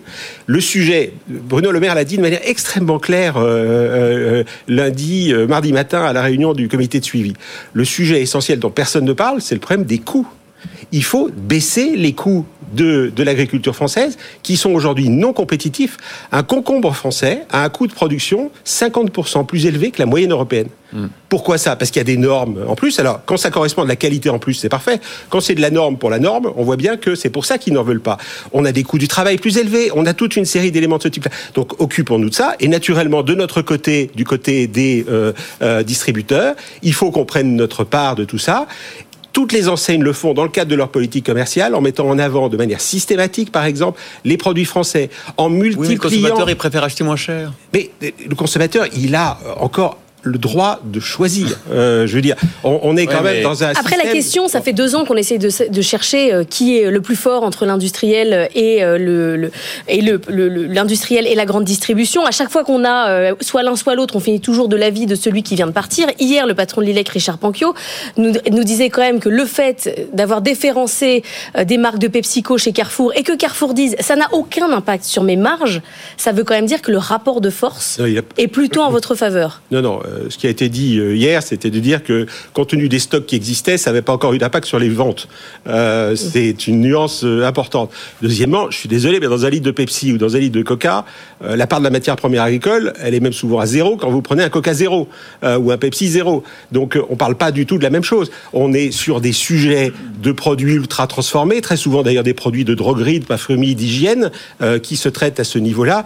Le sujet aujourd'hui, il est de faire en sorte que sur les produits français et qu'effectivement, il y ait une juste rémunération du producteur mais, agricole. Encore une fois, la plupart des prix sont fixés au niveau mondial et nous, nous respectons totalement ce qui est dans le contrat qui nous est envoyé par l'industriel.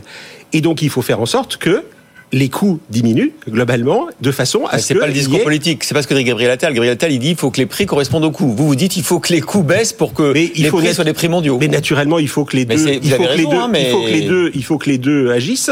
Et c'est bien pour ça, d'ailleurs, que globalement, euh, on est dans la situation dans laquelle on est aujourd'hui. C'est-à-dire qu'on ne s'intéresse pas à la compétitivité.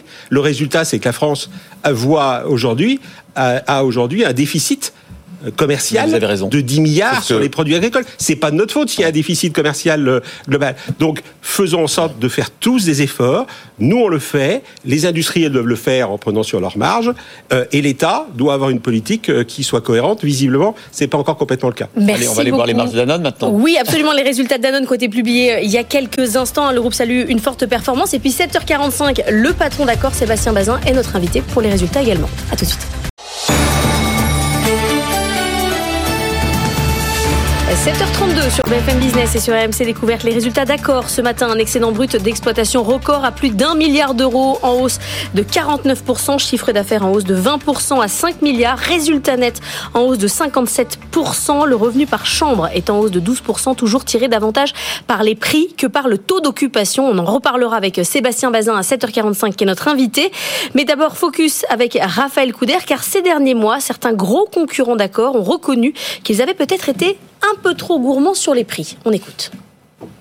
Après trois années d'euphorie post-Covid, l'heure est désormais à la normalisation pour les groupes hôteliers. Le leader mondial Marriott s'attend à des bénéfices moins importants que prévu pour cette année, même son de cloche du côté de son concurrent Hilton. Les deux groupes pointent une cause similaire, le ralentissement des voyages, notamment aux États-Unis, et les tarifs trop élevés des chambres qui pèsent sur la demande hôtelière. Depuis la fin de la pandémie, la forte reprise du tourisme et du voyage d'affaires ont en effet entraîné les prix à la hausse. En France, les tarifs se sont par exemple envolés de 30% sur le littoral depuis 2019 et même de près de 40% à Paris. Les spécialistes s'attendent donc à ce que la tendance atteigne un palier. Pour autant, la dynamique devrait se poursuivre encore un peu en France. Paris bénéficie d'un calendrier favorable avec l'arrivée des Jeux Olympiques cet été. Selon les prévisions d'American Express qui étudie chaque année les tarifs dans 80 métropoles mondiales, les prix des hôtels parisiens devraient connaître une nouvelle augmentation de 11% cette année. Justement, les géants de l'hôtellerie continuent d'investir hein, pour créer des hôtels. Par exemple, regardez l'emblématique BT Tower qui est situé au cœur de Londres a été vendu pour devenir un, un hôtel. Euh, il faut dire qu'elle est utilisée de moins en moins pour ses antennes. BT préférant évidemment passer par la fibre et les réseaux mobiles depuis plusieurs années. C'est un groupe hôtelier new-yorkais qui met la main dessus pour 275 millions de livres. Je ne sais pas si les chambres tourneront en haut comme, euh, comme l'enseigne. Ça, ça peut permettre euh, de faire une chambre très chère, vendue très cher. Résultat annuel légèrement sous les attentes chez AXA. Deux explications. La dette coûte plus cher avec la hausse des taux et les investissements technologiques qui ont pesé. Par conséquent, le résultat opérationnel gagne quand même 5% à 7,6 milliards d'euros. Mais les analystes attendaient plus. Bonne nouvelle concernant le ratio de solvabilité en hausse de 12 points à 227%. AXA va verser un dividende en hausse de 16%. Et puis on parlait tout à l'heure hein, des industriels de l'agroalimentaire. Les résultats annuels de Danone sont tombés aussi. Le groupe salue une forte performance avec un chiffre d'affaires de 27,6 milliards d'euros en hausse de 7%.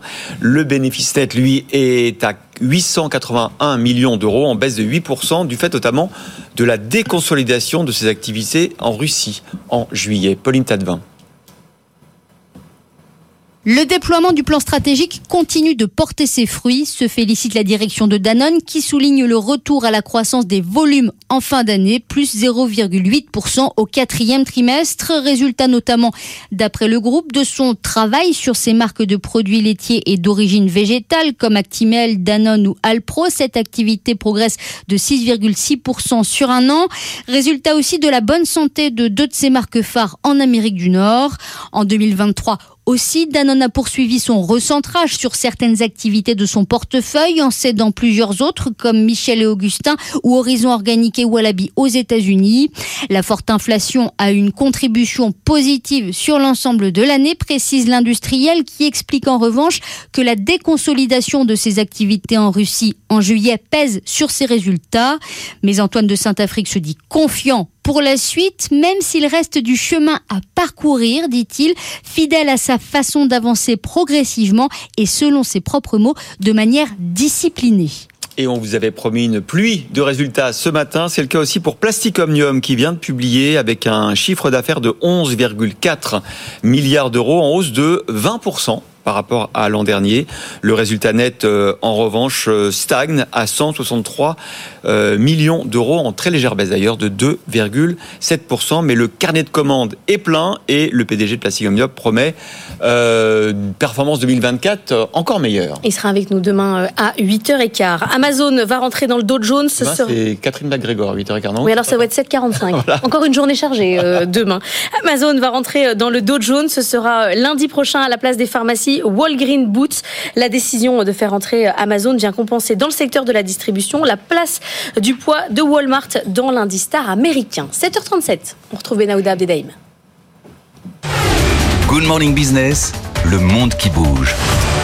On va parler du plus grand projet minier au monde. Ça se passe en Guinée, une mine de fer.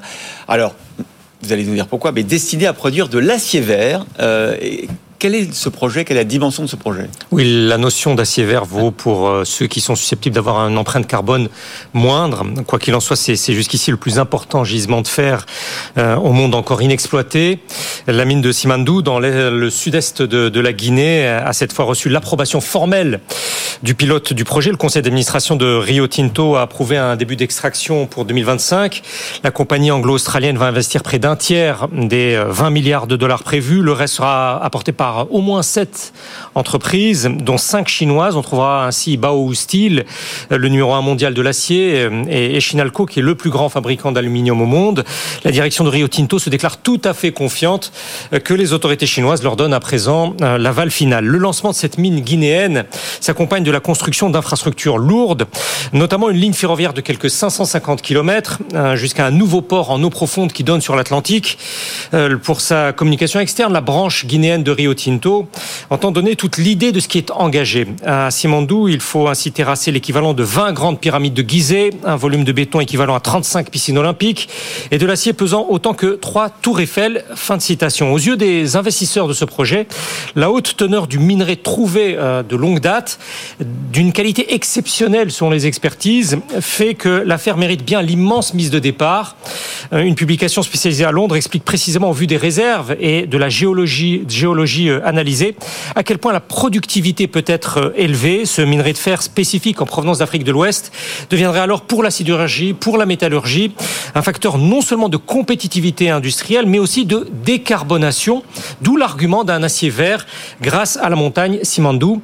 Un journal économique américain écrit alors qu'il y a là des milliards de tonnes d'un minerai de fer considéré par certains comme trop précieux pour rester sous terre. Bon, c'est un projet euh, titanesque. Est-ce qu'il peut être absorbé par l'État guinéen? Cette question essentielle se pose à plusieurs euh, niveaux. Rio Tinto a obtenu sa licence initiale en 1997, mais les différentes phases d'instabilité politique à Conakry ont mis en suspens l'affaire euh, hors norme.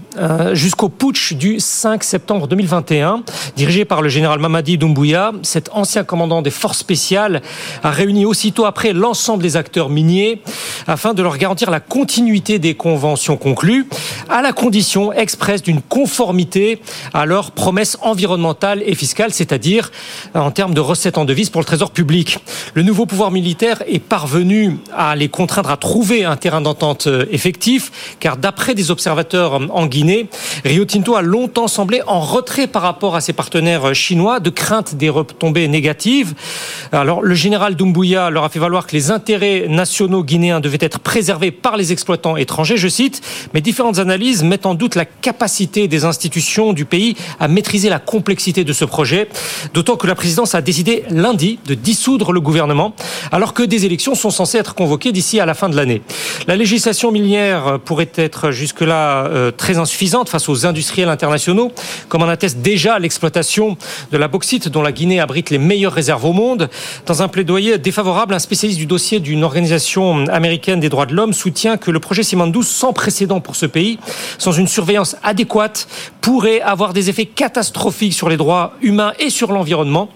Rio Tinto et ses principaux partenaires affirment, eux, qu'ils vont veiller scrupuleusement euh, à appliquer le texte des Nations Unies de 2011 sur les principes directeurs relatifs aux entreprises. Une coalition d'une dizaine d'associations guinéennes a salué cet engagement tout en maintenant leurs préoccupations face à la complexité de, de cette affaire. Merci Benahouda. Dans un instant, notre invité, Sébastien Vazin, le PDG d'accord, les résultats viennent juste d'être publiés. Il est sur notre plateau. Good Morning Business. Business Plan. Et on est avec euh, le PDG d'accord, Sébastien Bazin, bonjour. Bonjour. Vous venez de publier il y a un quart d'heure vos résultats 2023. Merci d'être là pour les commenter. Il n'y a pas meilleur commentateur que vous. Enfin, on peut vous aussi vous challenger. en tout cas, ils sont pas trop mauvais. Ils sont pas trop mauvais. Comment ça, ils sont hyper bons. Ils sont canon, vous avez dit en entrant sur ce plateau. Chiffre d'affaires en hausse de 20% à 5 milliards. Bravo pour ce cap franchi. résultat net, 633 millions d'euros euh, en croissance de 57%. Alors, comment vous avez fait? Est-ce que c'est parce que vous avez augmenté beaucoup le prix euh, des chambres d'hôtel? Non, j'ai écouté ce que vous avez dit avant sur Marriott et Hilton.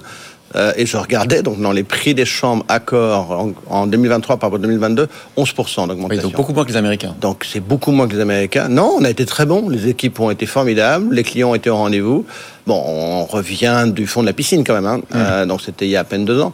Mais les résultats actuels d'accord, nous n'avons jamais atteint des résultats comme cela. Tant en chiffre d'affaires 5 milliards Mhm. que d'ailleurs en résultats opérationnels, on a dépassé le milliard, ce qui n'avait jamais été fait. Ce qui est un petit brin de coquetterie pour moi et pour les équipes d'avoir dépassé le milliard. Après, le résultat net a suivi. Euh, la croissance est en hausse. Les, les clients sont de plus en plus au rendez-vous. Et en plus, il nous manque encore un bon 300, 500 millions de clients chinois qui sont toujours pas revenus. Euh, donc, euh, on a de beaux jours devant nous en 2024. Puis, on a la chance d'avoir euh, la Coupe du Monde européenne, enfin la Coupe européenne de foot en Allemagne. Puis, on aura les Jeux Olympiques en France. Puis, les Paralympiques. Puis, la Coupe du Monde. Puis, la Coupe d'Amérique à Barcelone. Donc, on a beaucoup d'événements internationaux devant nous. hein. Mais il faut que vous nous expliquiez quand même pourquoi là, vous, ça marche. Vous avez, vous dites un taux de remplissage euh, qui est quasiment revenu au niveau du, du Covid et pourquoi on a d'autres groupes hôteliers qui, eux, tirent plutôt la langue?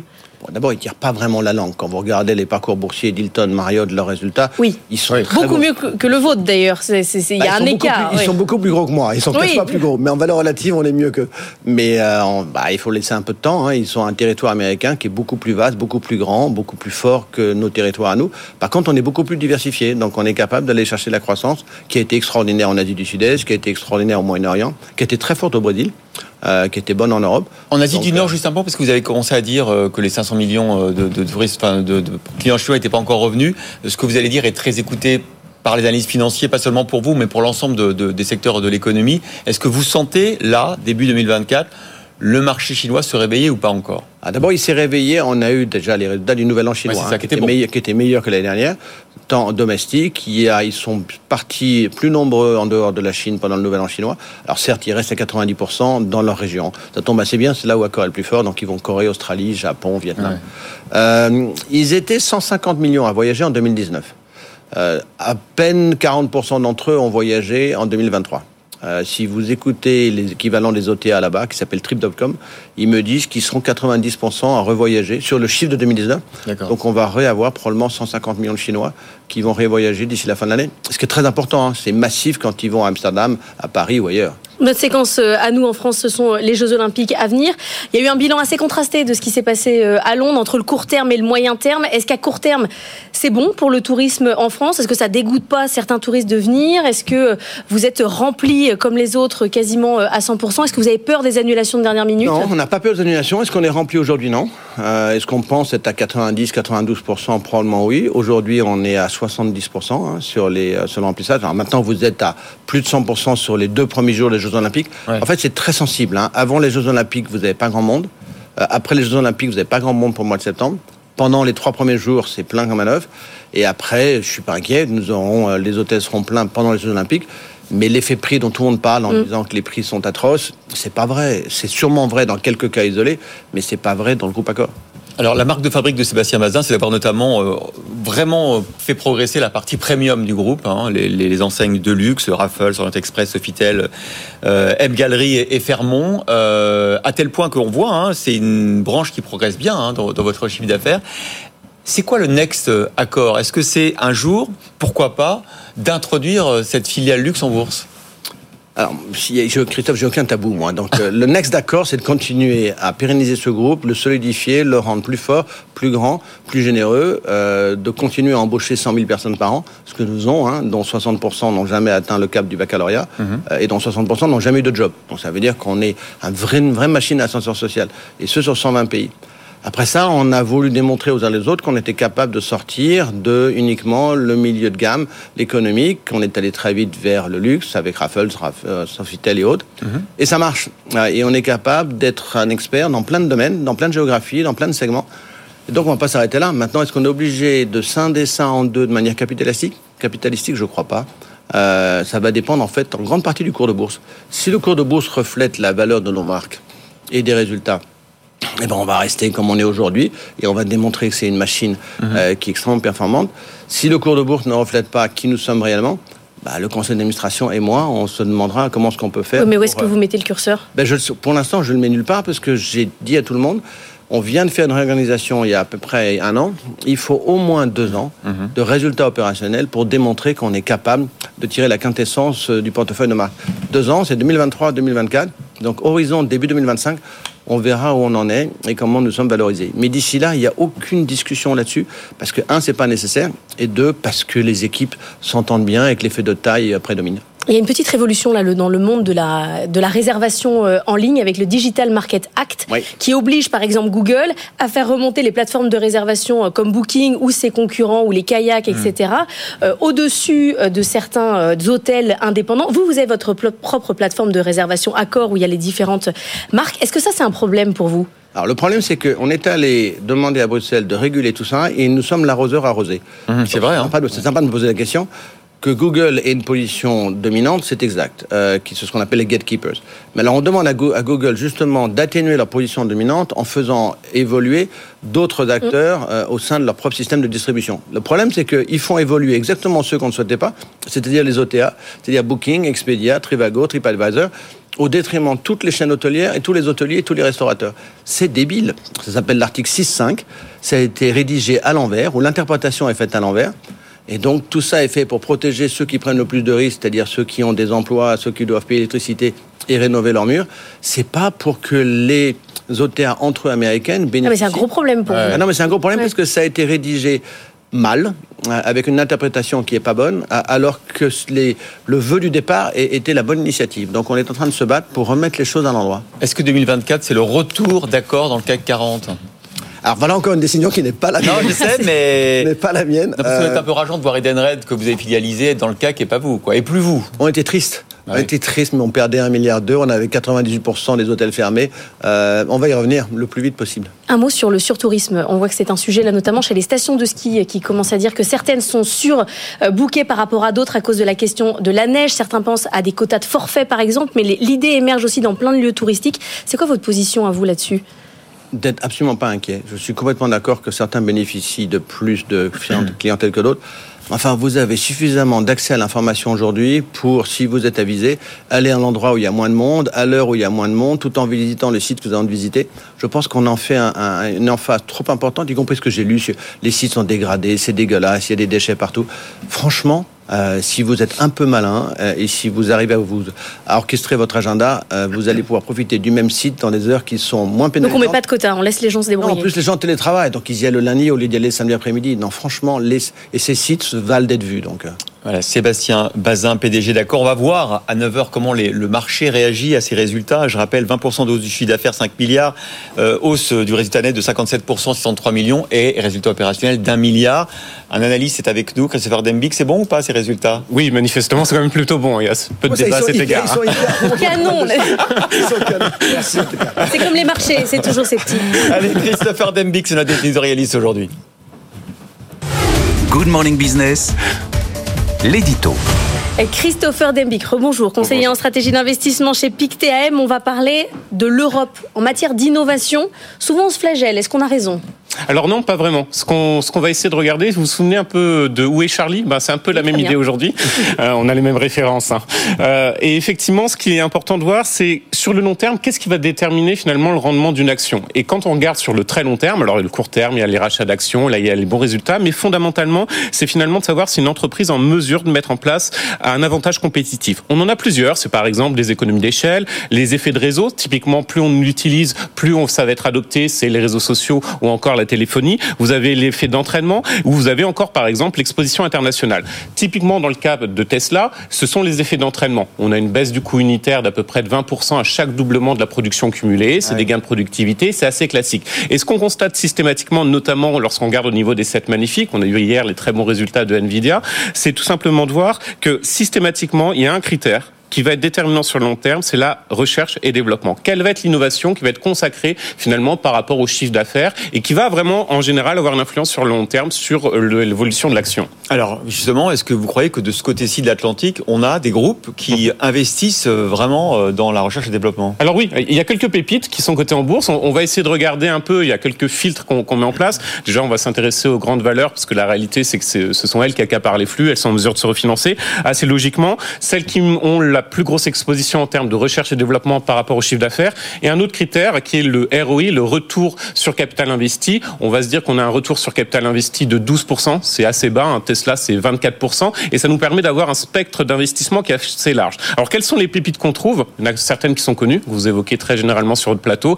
La, la pépite euh, qui est idéale en Europe, c'est euh, Novo euh, Nordisk, bien évidemment, avec sa, sa pilule contre le, le, diabète et l'obésité. Alors là, vous avez un, un ROI qui est quand même euh, énorme. Hein. Je vous disais 24 pour euh, Tesla, on est à 84 ah pour euh, Novo Nordisk. Ah Donc c'est massif. Hein. Il n'y en a pas un qui est supérieur en Europe à cet égard. Vous avez d'autres entreprises type, ASLM qui est typiquement sur les semi-conducteurs. Mhm. ABB, c'est dans le domaine de l'électrification. Donc des, des entreprises qu'on connaît, mais vous en avez d'autres qui sont un peu plus méconnues. Par exemple, je donne un seul exemple. En Allemagne, vous avez toujours dans cette thématique de semi-conducteurs, parce que c'est elle qui est quand même moteur sur le long terme, Infineon Technologies qui se positionne bien. Donc on a quelques pépites finalement au niveau européen, pas aussi dense et aussi large bien sûr que côté américain, mais il y en a quelques-unes qui existent. Bon, et en France?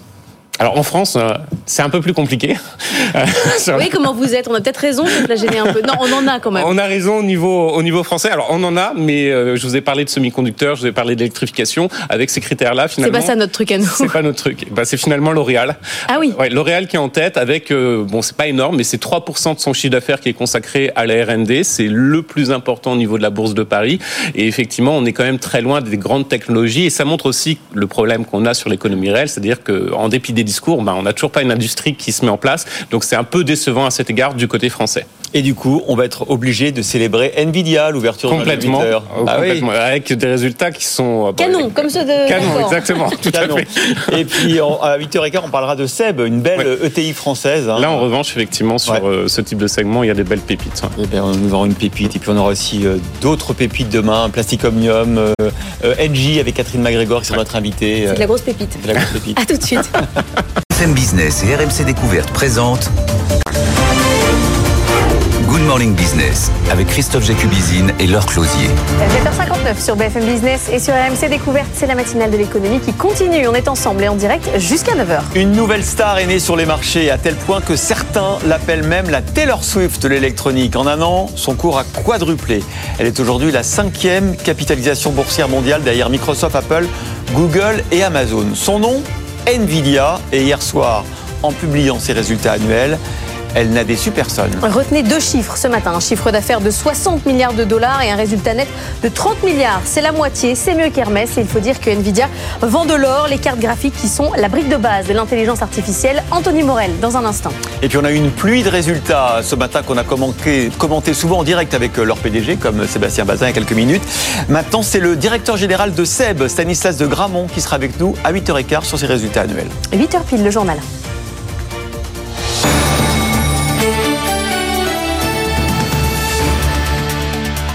Wall Street retenait son souffle hein, hier soir avant la publication des résultats de Nvidia. Pourquoi? Parce que cette entreprise a tellement suscité de passion sur les marchés depuis plusieurs mois. Je disais, son cours a quadruplé en un an.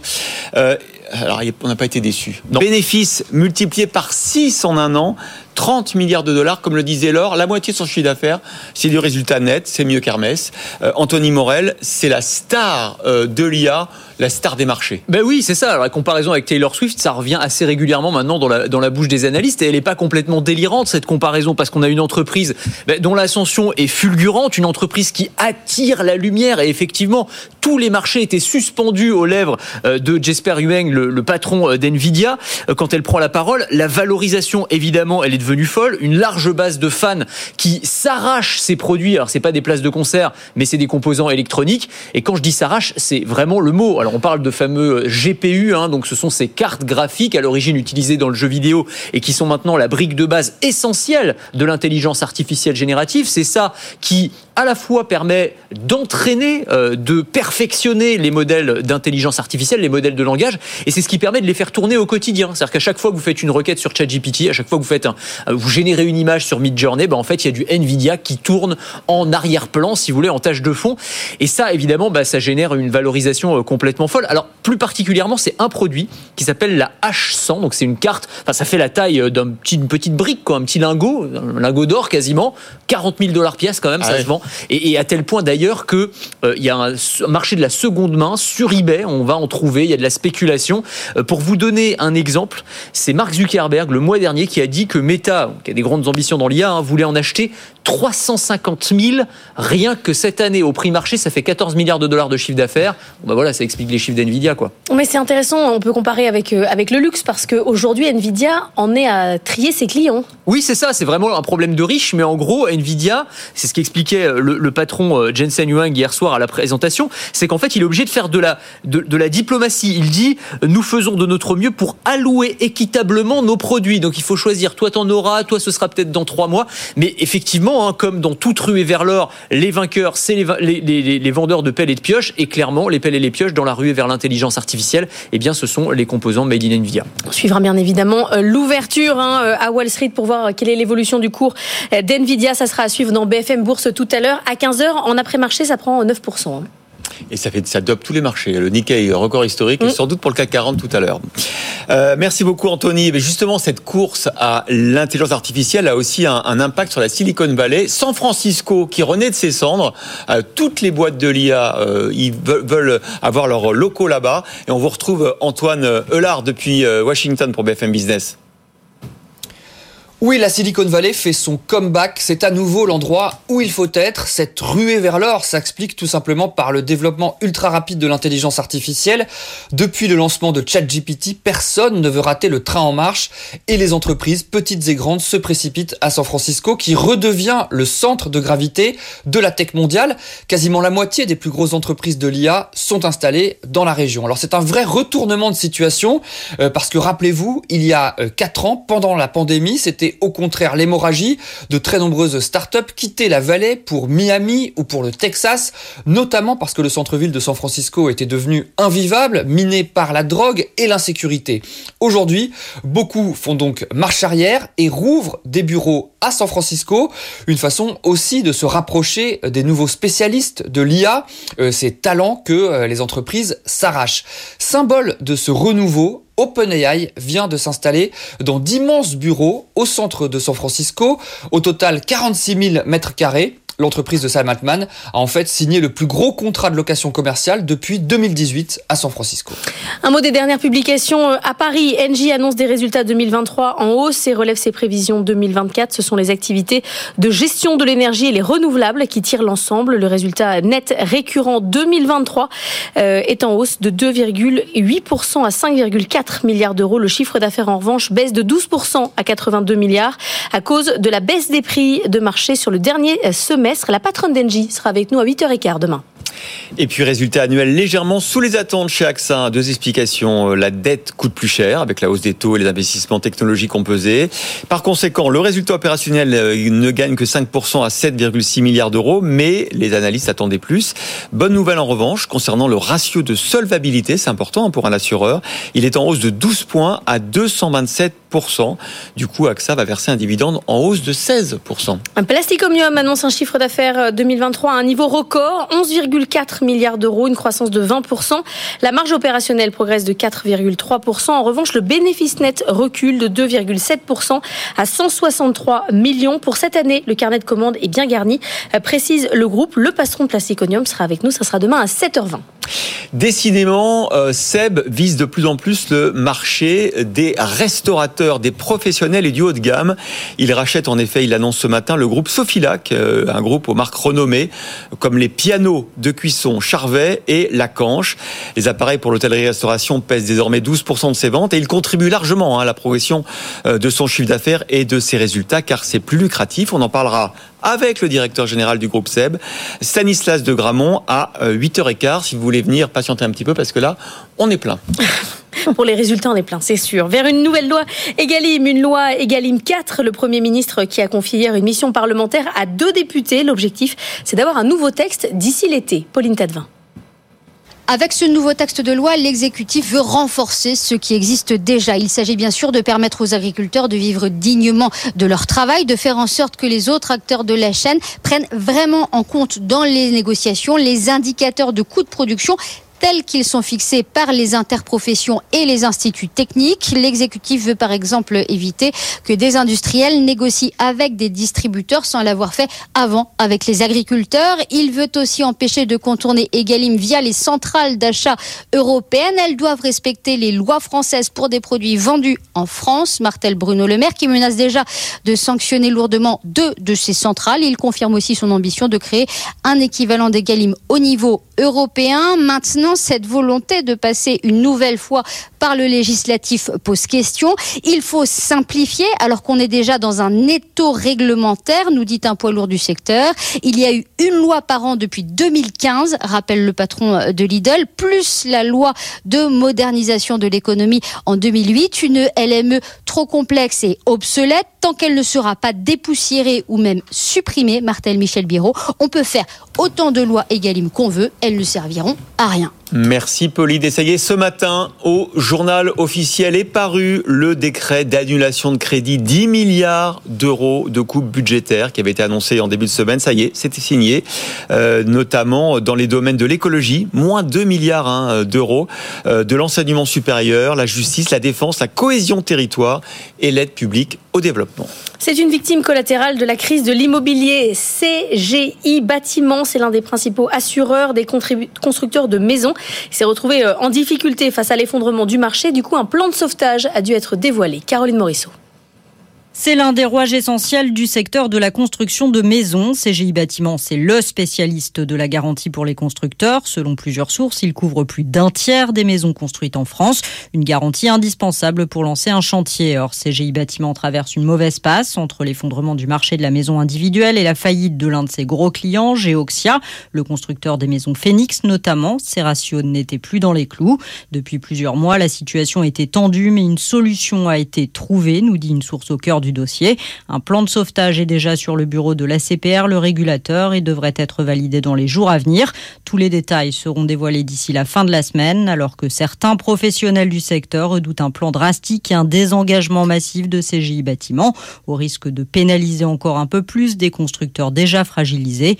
Une source au cœur du dossier se montre rassurante. CGI Bâtiments dispose d'actionnaires solides, MAF, la Fédération française du bâtiment, une filiale du Crédit coopératif. Il est hors de question de lâcher les acteurs de la construction. Objectif Lune, c'est ce soir que la start-up américaine Intuitive Machine doit poser son atterrisseur lunaire Nova C. Si ça marche, ce sera la première fois qu'une mission privée parviendrait à se poser sur la Lune, Jean-Baptiste Suette. Jusqu'ici, tout va bien. Le plus dur, c'est l'alunissage. Et justement, il est prévu ce soir. Voilà maintenant une semaine que Nova file tranquillement dans le vide spatial en direction de la Lune. Les moteurs se sont correctement allumés, la trajectoire est bonne. Le module en a profité pour prendre quelques clichés de la Terre et de la Lune. Nova c'est un petit cargo spatial capable de convoyer une centaine de kilos de marchandises. Il embarque pour cette mission des blousons de la marque Columbia ou encore quelques œuvres de Jeff Koons. Une belle opération de communication. Mais à l'avenir, un tel cargo pourrait être très utile lorsqu'il faudra un jour construire une base lunaire. En attendant, le module doit aussi reconnaître le terrain lunaire en prévision de la mission Artemis, le retour de l'homme sur la Lune. Si d'aventure Nova C devait se poser ce soir sans encombre, ce serait une grande première dans l'histoire spatiale car jusqu'à présent, seule une poignée d'États y sont parvenus. Là, ce serait une entreprise privée, Intuitive Machine, et elle pourrait peut-être ouvrir une nouvelle ère dans le spatial commercial en permettant à n'importe quelle entreprise de s'offrir la Lune. De la Lune au Roi Soleil, le président du musée d'Orsay a été nommé à la tête du château de Versailles. Christophe Leribaud va succéder à Catherine Pégard, qui était en poste depuis 2011. Elle était maintenue euh, depuis euh, trois ans, malgré la limite d'âge, dans l'attente d'un successeur. C'est désormais le cas avec Christophe Leribaud. Il est 8h11, la bourse.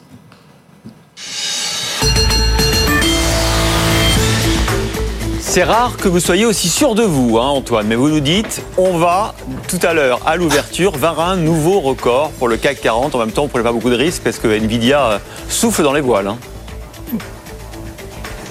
Ouais, oui, puis qu'on a déjà signé un nouveau record historique hier euh, en séance à euh, 6820 points et euh, donc euh, on devrait avoir un nouveau plus haut absolu hein, en direction des 7900 points désormais pour le CAC 40. On serait sur une hausse de 0,6%. C'est vrai qu'on prend pas trop de risques. hein. Nvidia euh, qui est quand même, selon Goldman Sachs, l'action la plus importante de la planète. Euh, bah, le groupe a signé euh, des records absolument fabuleux hein, sur ses sur ses performances, sur ses euh, trimestriels. Euh, ça a pulvérisé le consensus. Et comme euh, il y avait beaucoup d'attentes et beaucoup de suspense du côté de, Wall Street hier soir, qui a terminé d'ailleurs sur une note mitigée, bah là on va sentir les marchés qui soufflent, qui prennent acte de tout ça, que le fabricant du moteur des nouvelles dynamiques de développement dans la haute technologie, bah, tout ça tourne très très bien et tout va au mieux. Donc le CAC 40, nouveau record historique, ça c'est prévu à l'ouverture. Nouveau record historique pour le Nikkei. Tout à l'heure en clôture aussi, à l'indice japonais euh, qui euh, retrouve ses niveaux de euh, 1989 et qui les dépasse. C'est un nouveau record absolu. Et puis euh, une tendance qui devrait être positive. Euh, à noter quand même une très très légère pression à la baisse depuis que Engie a publié ses résultats, euh, en même temps que Nestlé et Telefonica d'ailleurs. Devrait y avoir quand même un petit peu de, euh, modération hein, du côté de ces actions-là euh, qui signent quand même des, des résultats qui pourraient être mal interprétés par la bourse et qui pourraient occasionner une très légère pression baissière. Mais enfin, globalement, tous les indicateurs sont dans le vert et notamment grâce à Nvidia et nouveau record à l'ouverture sans doute pour le CAC 40. Bon, et votre casquette euh, des 8000 points est prête? Elle est prête, il n'y a pas de problème, c'est quand elle veut. Ok.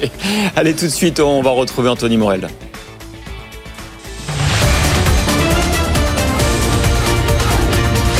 Good Morning Business. Culture Geek. Anthony Morel qui tourne autour du j'arrive. plateau, assis sur une valise. Il arrive. Vous êtes bien, vous êtes bien installé là. Ah bah, si, sur une valise, il faut, faut expliquer. Pour l'aéroport. Je refais un petit tour. hein. Un C'est une trottinette valise. Moi, j'aurais dit valise scooter, moi. Mais enfin, oui, le principe, c'est ça. C'est que c'est plus vous qui portez la valise, bah, c'est la valise qui vous porte. La valise se transforme en, en moyen de transport, finalement. Alors, je vais décrire pour ceux qui nous écoutent. C'est vraiment un bagage Le freinage hein. pas. Non, c'est pas encore. C'est plus facile pour accélérer que pour freiner. C'est voilà, c'est un petit peu périlleux encore pour l'instant. Donc vraiment, ça ressemble à un bagage cla- cabine classique, mais vous avez hop un petit guidon que vous allez pouvoir sortir de la valise. Un petit bouton à l'arrière, un moteur à l'intérieur. Vous appuyez sur le bouton et c'est parti. Vous chevauchez la valise, vous asseyez sur le dessus en fait, qui vous sert de selle et c'est parti. Vous allez pouvoir rouler à 13 km/h maximum. Donc vous êtes assez bas. hein, le centre de gravité Oui. est relativement bas. L'idée, c'est pas d'utiliser ça forcément dans la rue, c'est plutôt quand vous êtes à l'aéroport. D'un terminal à l'autre. Exactement. Là, pour le coup, vous êtes un peu en retard. Vous montez sur votre valise. Et c'est parti. Vous- oui, vous rigolez. Alors, c'est vrai parce que je l'ai un peu testé dans la rue. Et ça, On vous regarde. on vous regarde. Bah, c'est pas une Harley Davidson non plus, quoi. C'est-à-dire que vraiment, on a l'air un petit peu ridicule, mais c'est quand même extrêmement pratique. Après, il y aura bientôt des pistes cyclables pour aller à Orly. Ah oui, Donc, pareil. euh, Paris-Orly en valise roulette. Oui, alors je sais pas si c'est autorisé. Effectivement, il y a peut-être un flou juridique sur. Est-ce que je- en en fait, c'est vraiment un véhicule un peu euh, hybride, un, un objet euh, roulant non identifié. On pourrait Mais je dire. peux le mettre dans mon- en valise cabine, euh, Oui, dans l'avion. Alors c'est ça qui est vraiment bien pensé pour le coup. C'est une entreprise américaine qui s'appelle Airwheel qui a breveté cette technologie, hein, parce qu'en gros à l'intérieur, bah, vous avez un moteur, c'est comme un petit scooter électrique, et ce moteur et cette batterie électrique, ils passent, ils, ils, euh, répondent à toutes les réglementations aériennes. Donc vous pouvez mettre ça en bagage cabine sans aucun problème. Vous pouvez même enlever la batterie qui est amovible et vous en servir pour recharger euh, votre smartphone ou votre ordinateur portable. Et une fois arrivé à destination, vous remontez sur votre valise et vous sortez de l'aéroport. C'est assez malin. Le point faible, enfin le bémol, c'est que c'est quand même assez lourd parce qu'il y a un moteur à l'intérieur. Ouais. Ça prend un petit peu de place. Faut compter euh, à peu près un quart d'espace qui est mangé quand même Du par coup, vous ça. mettez plus grand chose quand Eh même. ben, du coup, il y a un peu moins de place pour mettre ses affaires. Oh, pour un week-end, c'est bien. Pour un week-end, pour un, pour un petit voyage ou pour un aller-retour d'une journée, c'est vraiment, euh, c'est vraiment assez malin. Puis après, ça coûte assez cher. C'est quand même autour de 700 euros. Il y a plein d'innovations dans les valises. Mais c'est ça qui est intéressant, c'est que le, le domaine, le secteur de la bagagerie a bien compris, comme dans plein d'autres secteurs, que pour monter en valeur, il fallait injecter de la technologie, tout simplement. Alors ça prend plein de formes différentes. C'est-à-dire la bonne vieille valise, on va lui mettre, bah, par exemple, un verrou à empreinte digitale plutôt que d'avoir les, les petits cadenas là comme on avait jusqu'ici. Bah, vous avez un petit capteur, vous mettez votre pouce et vous allez la déverrouiller comme ça. Ça évite les, les intrusions. Vous avez les systèmes de géolocalisation embarqués aussi, hein, un peu comme les AirTags d'Apple, mais embarqués directement dans les valises. Vous allez savoir exactement où elle se trouve à chaque moment, si elle est bien avec vous en soute euh, à partir pour euh, la Corse ou euh, si elle est Ouais. en train en partance vers le Canada alors que vous n'êtes pas du tout dans cette vers cette destination-là.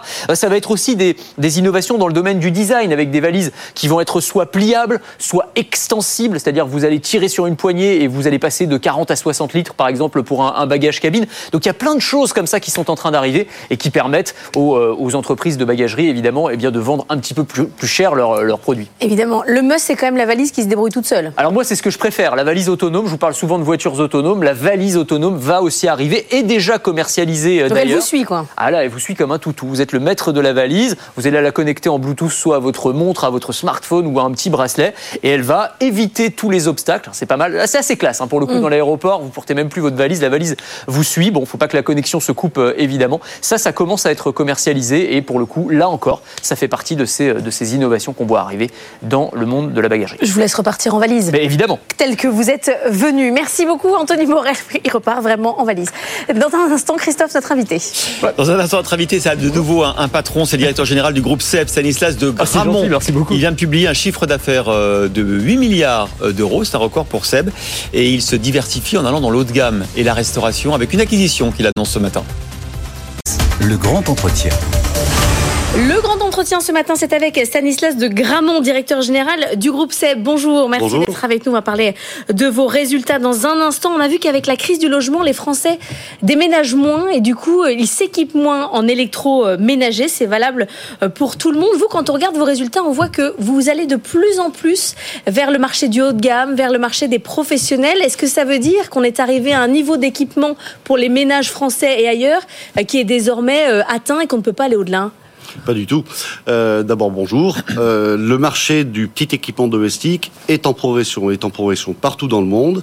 Il est en progression parce que, certes, les Français sont très équipés, mais continuent à s'équiper, continuent à monter en gamme. On le voit dans les aspirateurs, dans les machines à café, euh, dans les frites sans huile, dans... Donc sur le petit équipement, sur parce que sur l'équipement équipement. électroménager, en France, on est en baisse de 2%. Sur le gros, mais sur le, sur le petit, on est en progression parce qu'on a des produits qui offrent une versatilité, euh, gains de, de, de fonctionnalité, de délégation, qui sont euh, appréciés par les consommateurs et qu'ils recherchent. Donc nous avons effectivement des résultats en progression. Nos résultats progressent de 5,3% sur l'année.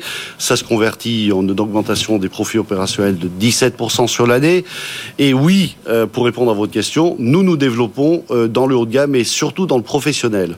Nous avons commencé à travailler sur l'activité professionnelle il y a 7-8 ans avec l'acquisition de WMF et Scherer en Allemagne, qui sont des machines à café automatiques euh, pour euh, à destination des collectivités de la restauration, les pros. Et depuis euh, 2000 cette activité est en très forte croissance, 26,5% l'année dernière. Elle est profitable, elle est relutive. Et depuis quelques années, nous voulons développer et étendre notre gamme de produits dans l'activité professionnelle autour du monde de la boisson.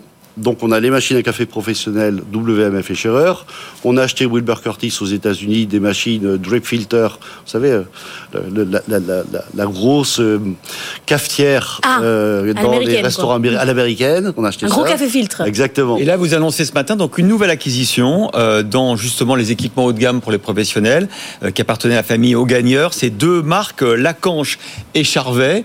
Euh, pour ceux qui aiment les belles cuisines, etc. aussi, on, on- on connaît tout ça. Euh, Qu'est-ce que vous voulez en faire? Est-ce que est-ce qu'on peut encore progresser sur le marché pro ou est-ce que vous voulez faire des, dérivés pour le grand public euh, de, de ces batteries euh, euh, qui sont euh, très très prisées également hein Nous avons clairement l'intention de développer nos activités dans le professionnel. Donc le, le café professionnel, on a acheté ces activités. La San Marco en Italie l'année dernière. euh, et nous prenons des business qui sont généralement locaux ou régionaux, européens souvent, et nous en faisons des business mondiaux. Le café professionnel faisait euh, moins de 30% de ses ventes hors d'Europe en 2017, plus de 50% en Europe en 2023. Et c'est exactement la même chose avec Zumo, les machines à, extraction de jus professionnel. La même chose avec PacoJet, un émulsionneur professionnel que nous avons acheté l'année dernière. Et de même avec Charvet, Ambassade et Lacanche, notre intention, notre ambition est de développer ces business hors de France, hors de territoires respectifs, parce que nous pensons que ces technologies, ces produits ont une vraie valeur ajoutée pour les consommateurs et les professionnels dans le monde entier. Mais est-ce que c'est surtout que c'est plus rentable d'aller sur euh, le professionnel parce qu'on peut monter un peu les prix alors que euh, sur les ménages et les, les équipements classiques, on est quand même un peu euh, capé? C'est pas surtout, c'est aussi. Euh, nous voyons de la progression dans l'équipement domestique, et d'ailleurs nos ventes progressent en valeur, nos profits progressent. Dans le professionnel, effectivement, il y a une valorisation des spécifications, euh, de la qualité, de la performance, qui nous permet non pas de monter nos prix, mais de monter en gamme et d'offrir aux professionnels des produits qui leur offrent un meilleur service, plus de continuité, etc. Je vous prends un exemple. Euh, dans une crêperie, 90% des crêperies françaises sont équipées de crêpières crampouses. Eh bien, une crêpière crampouse que nous avons achetée il y a 3-4 ans, euh, bah, c'est capable de travailler et de fonctionner 15 heures par jour. Une crêpière qui fonctionne 15 heures par jour, pour une crêperie, c'est un vrai actif, c'est important. Donc voilà ce que nous apporte le professionnel. Alors, vous venez de publier donc vos, vos résultats hein, et chiffre d'affaires, 8 milliards euh, de chiffre d'affaires, là, le cap est, est- est franchi. Euh, il y a un petit bémol, évidemment, comme tout le monde, hein, sur la Chine, euh, qui est un marché important pour vous. Hein. Euh, quelles, quelles sont vos perspectives sur 2024 sur le marché chinois? Alors en Chine, nous avons des performances positives au, dans l'année 2023. Nous avons un quatrième trimestre à plus 3,3% dans un marché plutôt déprimé, négatif, Euh, pour une raison très simple, c'est qu'en Chine, deux raisons en fait. En Chine, nous vendons euh, des produits qui sont euh, essentiels et moins discrétionnaires que d'autres. On vend 15 millions de cuiseurs à riz par an en Chine. Ouais, 15 le millions. fameux rice cooker. Le fameux rice cooker. On vend des bouilloires, nous sommes le produ- premier Vous avez producteur. quand même réussi à vendre des machines pour cuire du riz aux Chinois. C'est quand même pas mal. Ben, nous sommes chinois en Chine. Nous sommes chinois en Oui, Chine. c'est vrai, c'est Euh, vrai. Nous sommes le premier fabricant mondial de bouilloire et les Chinois mangent du riz et boivent aussi du thé. Donc la bouilloire est quand même un élément essentiel. Nous sommes le premier producteur chinois, j'allais dire mondial, sans doute mondial, de wok qui est le- l'instrument de base dans une cuisine chinoise. Et quand votre bouillo- bouilloire, cuiseur à riz ou wok est en panne, vous le remplacez immédiatement. Donc nous sommes en quelque sorte un peu protégés euh, de ces phénomènes de conjoncture ou d'évolution de l'économie. Ceci dit, le marché de l'immobilier en Chine euh, va pas très bien, euh, c'est pas une nouvelle. Ceci dit, l'économie chinoise, la consommation ne va pas très bien, le niveau de confiance est faible, mais nous sommes très confiants sur un, le fait que nous faisons mieux que le marché euh, systématiquement. Deux, nos produits sont des produits discrétionnaires. Et trois, structurellement, le marché chinois est un marché qui va grossir. Pourquoi? Parce que c'est un- nos, nos produits sont des produits de classe moyenne. Et les classes moyennes, la première chose qu'elles font quand elles ont un peu de pouvoir d'achat, elles s'équipent. Elles n'ont pas forcément les moyens d'acheter une voiture ou un appartement, surtout ces temps-ci. Mais par cooker. contre, un rice cooker, une bouilloire, une friteuse sans huile ou un aspirateur robot, ça, ils peuvent.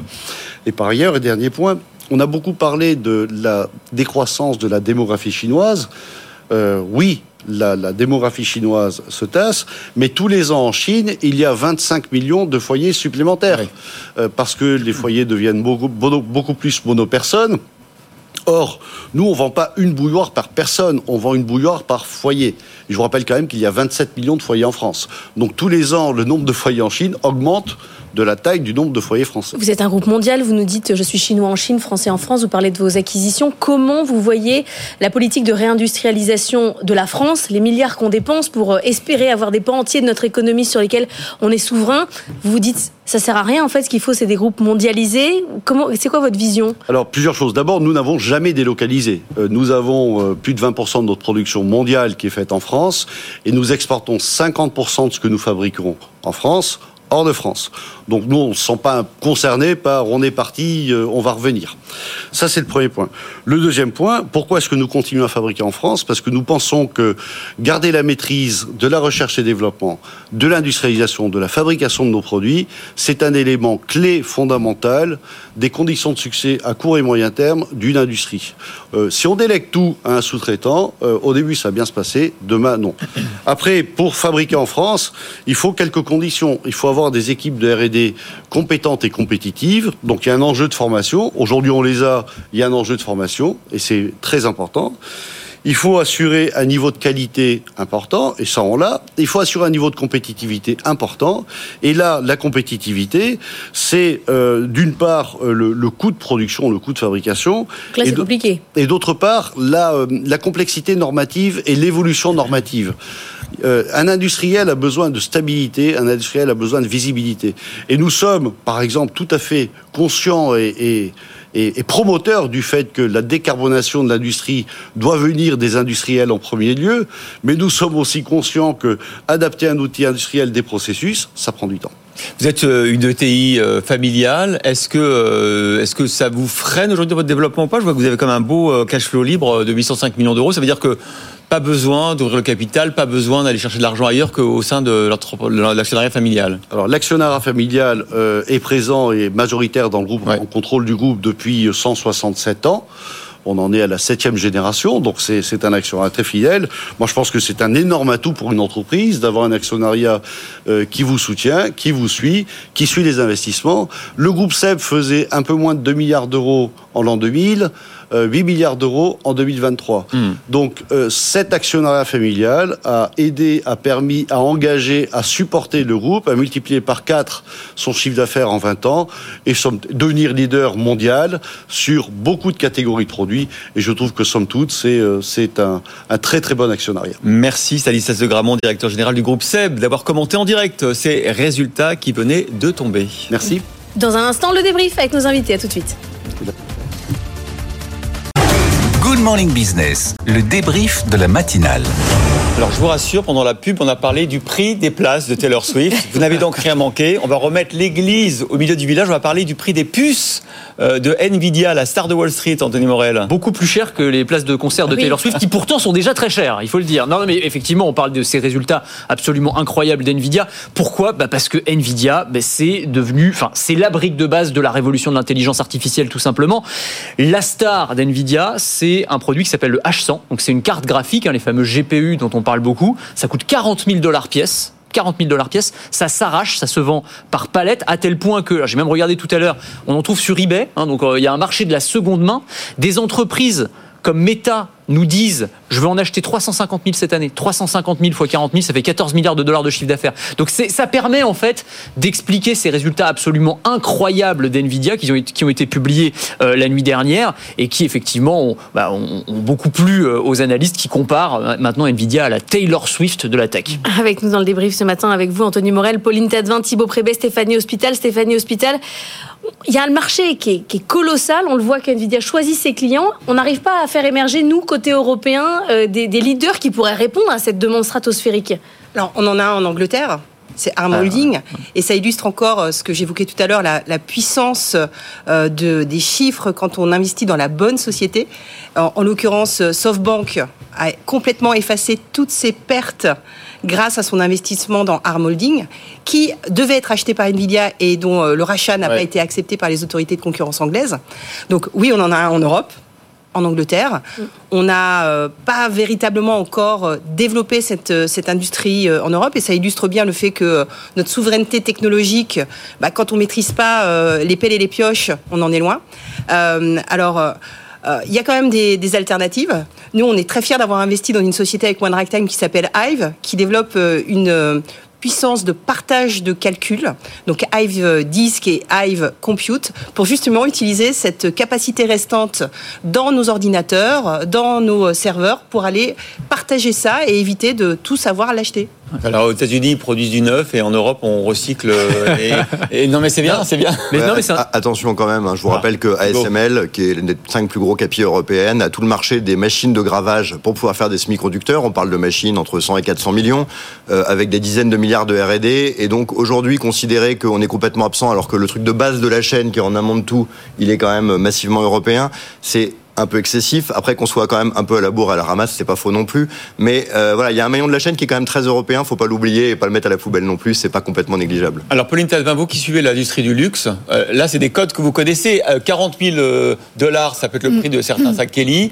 Euh, le fait que sur eBay il valent plus cher que le neuf, c'est le, le cas aussi de, de notre industrie du luxe. Le fait que les, la, la boîte choisit ses clients, en tout cas qu'il y ait Mais des oui. listes d'attente, c'est lui du luxe. en C'était hein. intéressant le- le- la comparaison que vous établissiez ce matin. En fait, la désirabilité, finalement, c'est le mot qui est utilisé dans, dans le luxe. hein. Vous compariez avec euh, Hermès, euh, qui euh, produit pas assez pour satisfaire euh, la demande de tout le monde. Bah, ça ressemble beaucoup à ça, oui.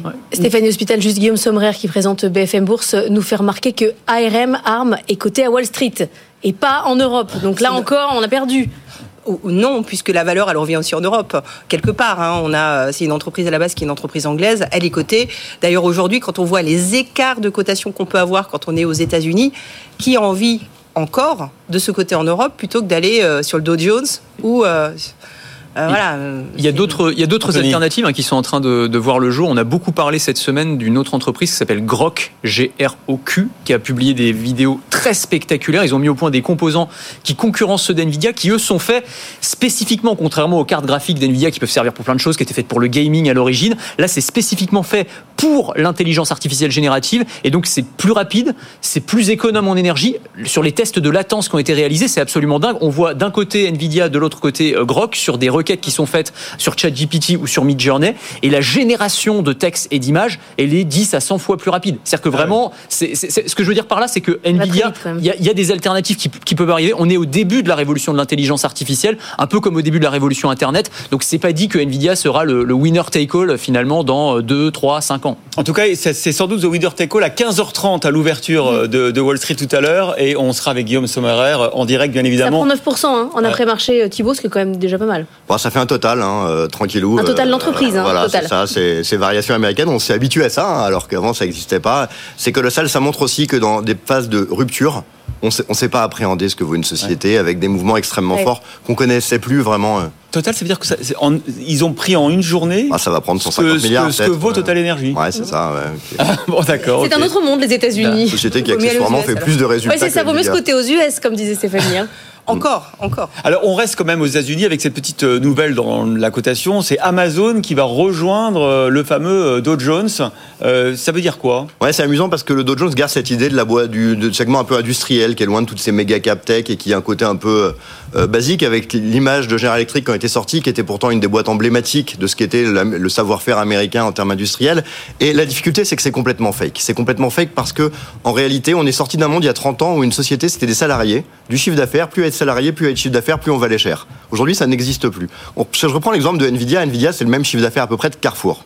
C'est 10 fois moins de salariés c'est 150 fois plus de capitalisation que Carrefour. Donc cette euh, règle du chiffre d'affaires n'a plus de sens. Aujourd'hui, Amazon, c'est quoi? C'est un grand distributeur qui est le deuxième employeur mondial après Walmart, qui avec euh, près de 600 milliards de chiffre d'affaires. Et toute cette partie-là, ça vaut quasiment zéro. Ça gagne pas d'argent. Et à côté de ça, vous avez Amazon Web Services, qui croît extrêmement vite, qui fait la plus grosse partie de l'EBITDA du groupe, qui vaut la quasi-totalité de la capitalisation du groupe. Alors on peut se dire que les deux sont connectés, le fait d'avoir les marchands permet d'avoir le cloud, mais la réalité c'est qu'aujourd'hui Amazon, dans sa réaction, est une boîte tech. Quand elle publie, le marché, les algos regardent quelle est la croissance d'Amazon Web Services, ça vous donne la variation instantanée. C'est pas une boîte de logistique. Et donc, une boîte de euh, c'est évidemment un chiffre d'affaires énorme, mais en réalité, d'un point de vue sociétal, c'est colossal. C'est une boîte industrielle. D'un point de vue financier, oui. D'un point de vue boursier, c'est une pure boîte de tech. Et donc l'idée que ça vient remplacer GE, c'est sympathique, mais c'est pas du tout la réalité de ce qu'est Amazon aujourd'hui. Mais d'ailleurs, le Dow Jones, il est, il est un peu bizarre parce qu'il prend la valeur de, nominale de l'action, pas la, pas la capi. Enfin, est-ce que, est-ce que vous, jou- est-ce que vous regardez encore le Dow Jones ou est-ce qu'il faut regarder le Nasdaq, le S&P Je regarde le, le Dow Jones parce que ça a une connotation beaucoup moins tech et beaucoup moins concentrée sur les méga caps, donc ça donne une autre vision du marché américain. En revanche, se dire aujourd'hui qu'on va créer par exemple un fonds Dow Jones, c'est certain que ça n'intéresse personne. Stéphanie, comment vous réagissez à l'entrée d'Amazon dans le Dow Jones? Bah, De toute façon, aujourd'hui, euh, la valeur boursière aux États-Unis, euh, c'est cinq sociétés qui, euh, qui la font, qui font la pluie et le beau temps. Sept donc, maintenant, les 7 fantastiques. ouais, non les sept fantastiques. Faut rajouter. Nvidia et Tesla quand même. Allez. On peut, les, on peut les rajouter, euh, euh, évidemment Nvidia, Tesla, on verra sur le long terme, mais en tout cas. Son euh, cinquième capi, hein, Nvidia. C'est clair. Euh, donc c'est c'est, euh, le Dow Jones euh, dans 20 ans, il sera composé de boîtes tech.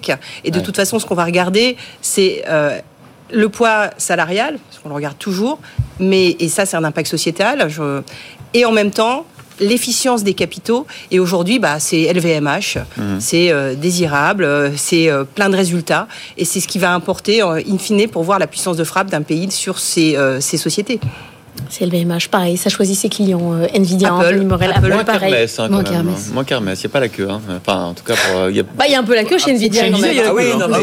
Ah. Ah d'accord, il y a le plus la queue. J'ai déjà vu des queues chez LVMH, hein, mais bon. Un rappel Oui, mais- rigolo quand même, hein, je vous rappelle qu'il y a quelques années, quand on parlait d'Aramco qui allait se coter, ça faisait trois fois la deuxième plus grosse société mondiale. Aujourd'hui, ça va sortir du top 3. Donc Ah cette ouais. idée de la vitesse à laquelle la tech est en train de sortir, le, le mastodonte de l'ancienne économie, est quand même intellectuellement assez intéressante, même si en termes de résultats financiers, c'est pas du tout le même ordre, mais ça montre quand même une dynamique qui est amusante. Et, ce qu'il faut voir, c'est que ça va extrêmement vite. hein. Nvidia, ça a été créé en 83.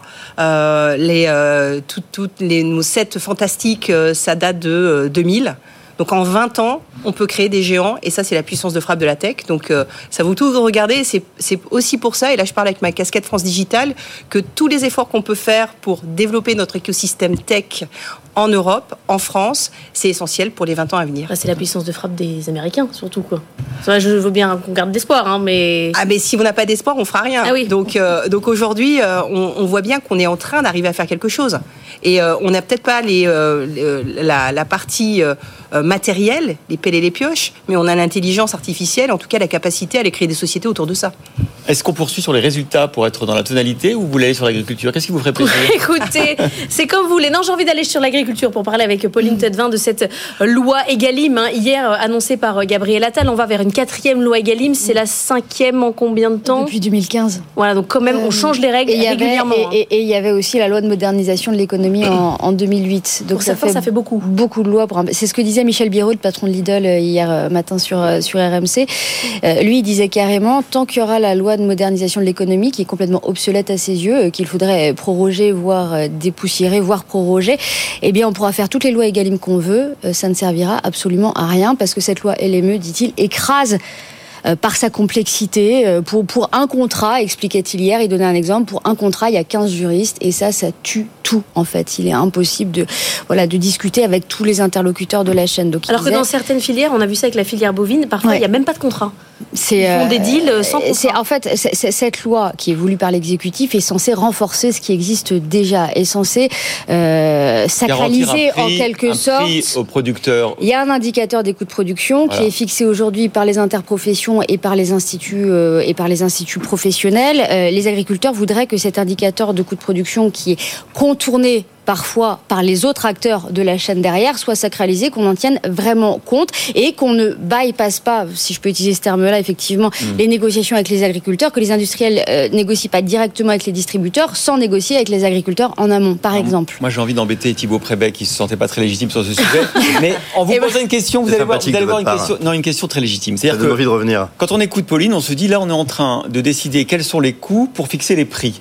Est-ce que la France n'est pas un pays extraterrestre où, au fond, on on laisse pas le marché fixer un prix entre l'offre et la demande, mais où on va, on va, on va fixer les prix de production, on va les calculer, c'est l'État qui va les calculer, on va fixer les prix de vente, on va dire au- à la grande distribution qu'il y a des prix minimums pour vendre du lait. Est-ce que, est-ce que tout ça est, est bien réaliste dans le monde, euh, dans le monde actuel? Mais ce qui est très intéressant, en fait, c'est que non seulement c'est réaliste, mais c'est la base, quoi. Et Ah, auquel on va revenir. bon. C'est-à-dire que euh, l'histoire, c'est que l'État fixe les prix dans beaucoup de choses. hein. Enfin, je vous rappelle que euh, les- le néolibéralisme hein, de Milton Friedman vous dit euh, on doit tout privatiser sauf les transports, les prisons et l'éducation. Aux US, on a privatisé tout ça. Donc l'idée qu'on est allé beaucoup trop loin et qu'on voit que les banques centrales ont du mal à réguler ces sociétés de services ou des Netflix ou autres sont très inflationnistes. Alors quand la banque centrale monte les taux, elle plombe l'automobile ou des boîtes comme General Electric qui ne sont pas du tout inflationnistes, montre qu'il y a un rôle de l'État qui a disparu et qui est nécessaire. Et donc dans ce cadre-là, euh, je pense qu'il y a revenir à un libéralisme qui impose un rôle de l'État, qui impose une liberté d'entreprendre, euh, la capacité à générer ses profits. Et qui impose les prix. Mais qui, mais dans, dans tout ce qui est euh, indispensable, l'électricité, euh, ça a toujours été le cas, dans tout ce qui est en réalité hégémonique.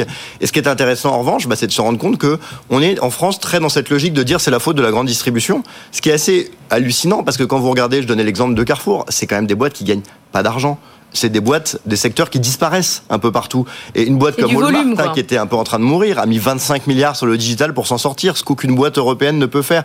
Donc cette idée qu'il y a un grand méchant qui est la grande distribution, alors ils sont très vocaux, mais, mais c'est vrai que c'est un peu plus compliqué que ça. L'idée est qu'on est passé d'une société d'agriculteurs, il y a deux siècles, à une société qui n'est plus une société d'agriculture, donc une société où il faut faire des gros volumes, et on a envie de faire vivre là-dedans l'artisanat, Oui, c'est une dire- équation qui est dire- complexe. Ça veut dire de demander aux consommateurs de payer plus cher ses produits alimentaires. Oui, exactement, ou d'améliorer la chaîne, ou juste d'accepter le fait qu'il y a des métiers qui, d'un point de vue artisanaux, sont difficiles à faire vivre, ce qui est un peu la complexité de ce qu'on essaye Là, de faire vivre du mass market et de l'artisanat. Dans ce cas-là, il faut que le prix reflète le En coût. tout cas, l'idée qu'il y a un rôle de l'État, ça semble logique.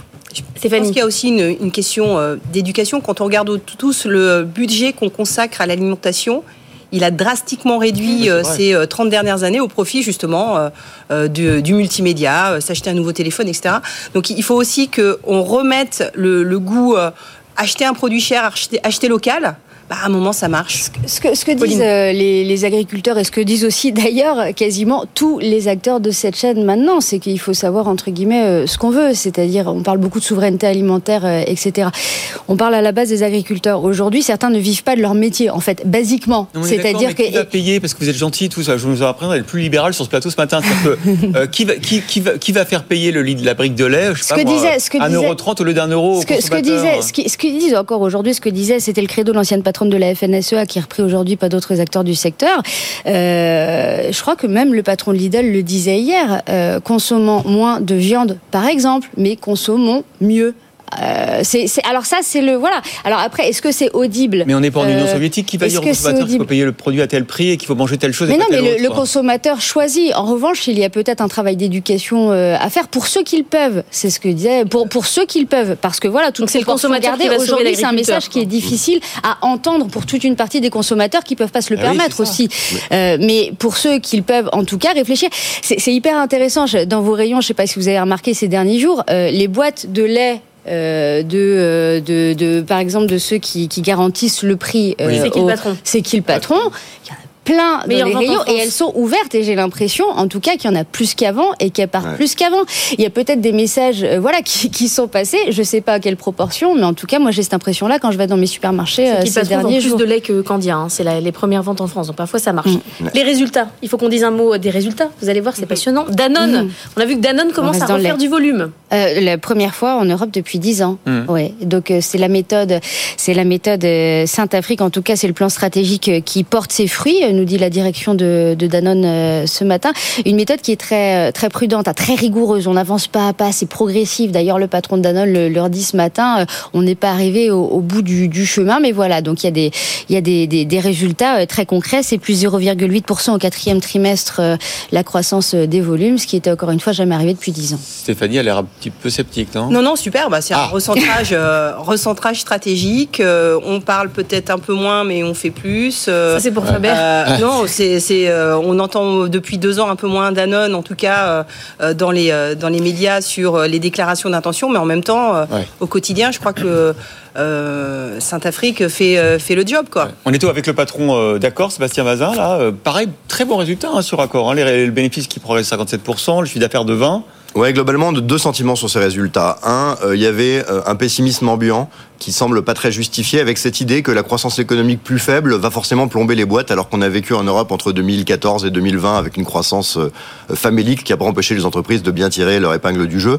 Donc ça, c'est, on revient un peu à l'ancien monde. Là on revient aussi à l'ancien monde, c'est qu'on est sorti au fur et à mesure de ces montagnes russes Covid avec des plus 50 puis des moins 20 et des cycles assez éclatés et on revient en fait sur des boîtes qui ont des croissances normatives correctes mais pas très élevées et un retour à la fusion-acquisition pour essayer, et vous en parlez avec votre invité précédent sur SEB, trouver euh, des croissances, des relais. Donc on vient dans un monde qui est plus normalisé, qui est plus facile à analyser et où les catastrophes qu'on nous promet depuis 6 mois, 9 mois, 1 an, 2 ans n'arrivent pas avec une donnée qui est différente de ce qu'on avait par le passé. C'est que dans un monde démographiquement en berne, On est dans un plein emploi qui semble de plus en plus résilient et clair. Et ça, ça offre quand même une récurrence à la consommation qui a un bon socle pour les entreprises et qui semble quand même rester assez costaud pour les entreprises. Donc en fait, un retour à l'ancien monde euh, pré-Covid qui est finalement pour les entreprises pas si mal. Et, et moi, ce qui me frappe, c'est qu'on s'habitue malheureusement euh, aux événements euh, géopolitiques euh, qui tous les six mois on se dit il y a une catastrophe qui arrive Hmm. et quand on voit les résultats des grandes entreprises aujourd'hui ben, on se dit que finalement on absorbe On digère à chaque fois. alors les grandes entreprises en tout cas l'absorbent et maintenant c'est euh, c'est peut-être aux, aux- consommateurs ou euh, aux, à l'épargnant aussi de l'absorber et de se dire que le moteur de l'économie c'est l'investissement donc investissez dans l'économie réelle et investissez dans des sociétés Ce qui est plutôt euh, encourageant, c'est qu'on a l'impression que cette petite musique, c'est que au fond, euh, 2024, euh, on va avoir le bout du tunnel et qu'on est, on, on a tout sous le pied pour rebondir. Euh, la transition, euh, la tech, l'IA. Thibaut, il vous- souffle, il ah, est beaucoup moins Ouais, mais je parce bien que- Thibaut parce qu'il a toujours euh, Non, un mais vous parlez de rebondir. Si je prends l'économie mondiale, le plus gros acteur, c'est les US. Leur croissance 2023, elle était 0,5 plus haute que la croissance 22. Donc je sais même pas très bien d'où on doit rebondir Non, mais parce on qu'on n'a jamais atterri. hein. Si on parle en Europe, le poten- l'Europe est, est un cycle qui n'a pas vraiment euh, baissé. C'est juste que. Bah, L'Allemagne, vous avez vu le. mais quand on regarde le PIB, 2024, qu'est-ce que hein. c'est que le PIB Le PIB, c'est de la production. On a en 2022 en Europe produit beaucoup plus parce qu'on restockait. En 2023, on a moins produit parce qu'on déstockait. Au niveau du consommateur, la différence, elle n'est pas énorme. Et sur deux ans, ça fait une croissance annualisée autour de 2. On a un potentiel qui est entre 0,5 et 1 max. On est en train d'y converger, ce qui est normal. Il n'y a rien de, de dramatique là-dedans. Après, c'est vrai qu'il y a euh, un switch mondial qui est fait d'une économie très manufacturière vers une économie très service. Ça aide des pays comme les États-Unis, ça plombe un peu l'Allemagne, mais à l'échelle globale, on est en train de revenir dans des économies assez atones. Mais il faut accepter l'idée que quand on sort des croissances européennes autour de 1, l'idée qu'il doit y avoir un rebond massif est quelque chose qui n'existe plus. notre, notre vie. dans Autour de 1, ça sera notre, notre rythme de croisière. D'accord avec ça, Stéphanie Bien sûr. Alors, avec une polarisation très forte par secteur. C'est que, de toute façon, euh, si on veut faire de la croissance euh, en Europe, il faut aller vers l'économie de service, mais l'économie de la tech, et faire des gains de productivité par, euh, par la technologie, par l'IA. Enfin, je crois que c'est le. Tout en gardant notre souveraineté, d'un point de vue euh, alimentaire, mais aussi euh, les médicaments, et puis aussi euh, les pelles et les pioches qui nous font que on peut euh, faire des modèles informatiques. Et le luxe, hein, n'est-ce pas, Pauline Ne pas oublier le luxe avec cette croissance insolente de toutes les boîtes hein, euh, du luxe. Et leur résilience, leur résilience, euh, pour la majorité en tout cas. Mm. Merci à tous les trois, à tous les quatre, parce qu'Anthony Morel est déjà parti d'être venu débriefer avec nous la matinale ce matin. Dans un instant sur BFM Business, vous retrouvez les experts avec autour de Nicolas Dose, Jésabelle Coupé-Soubéran, Nathalie Janson et Philippe Trainard. On se retrouve demain matin avec notamment la patronne d'Engie, euh, Catherine McGregor, et puis euh, le patron de Plastic Omnium aussi qui sera avec nous. Encore des résultats à décortiquer. À demain. Bonne journée.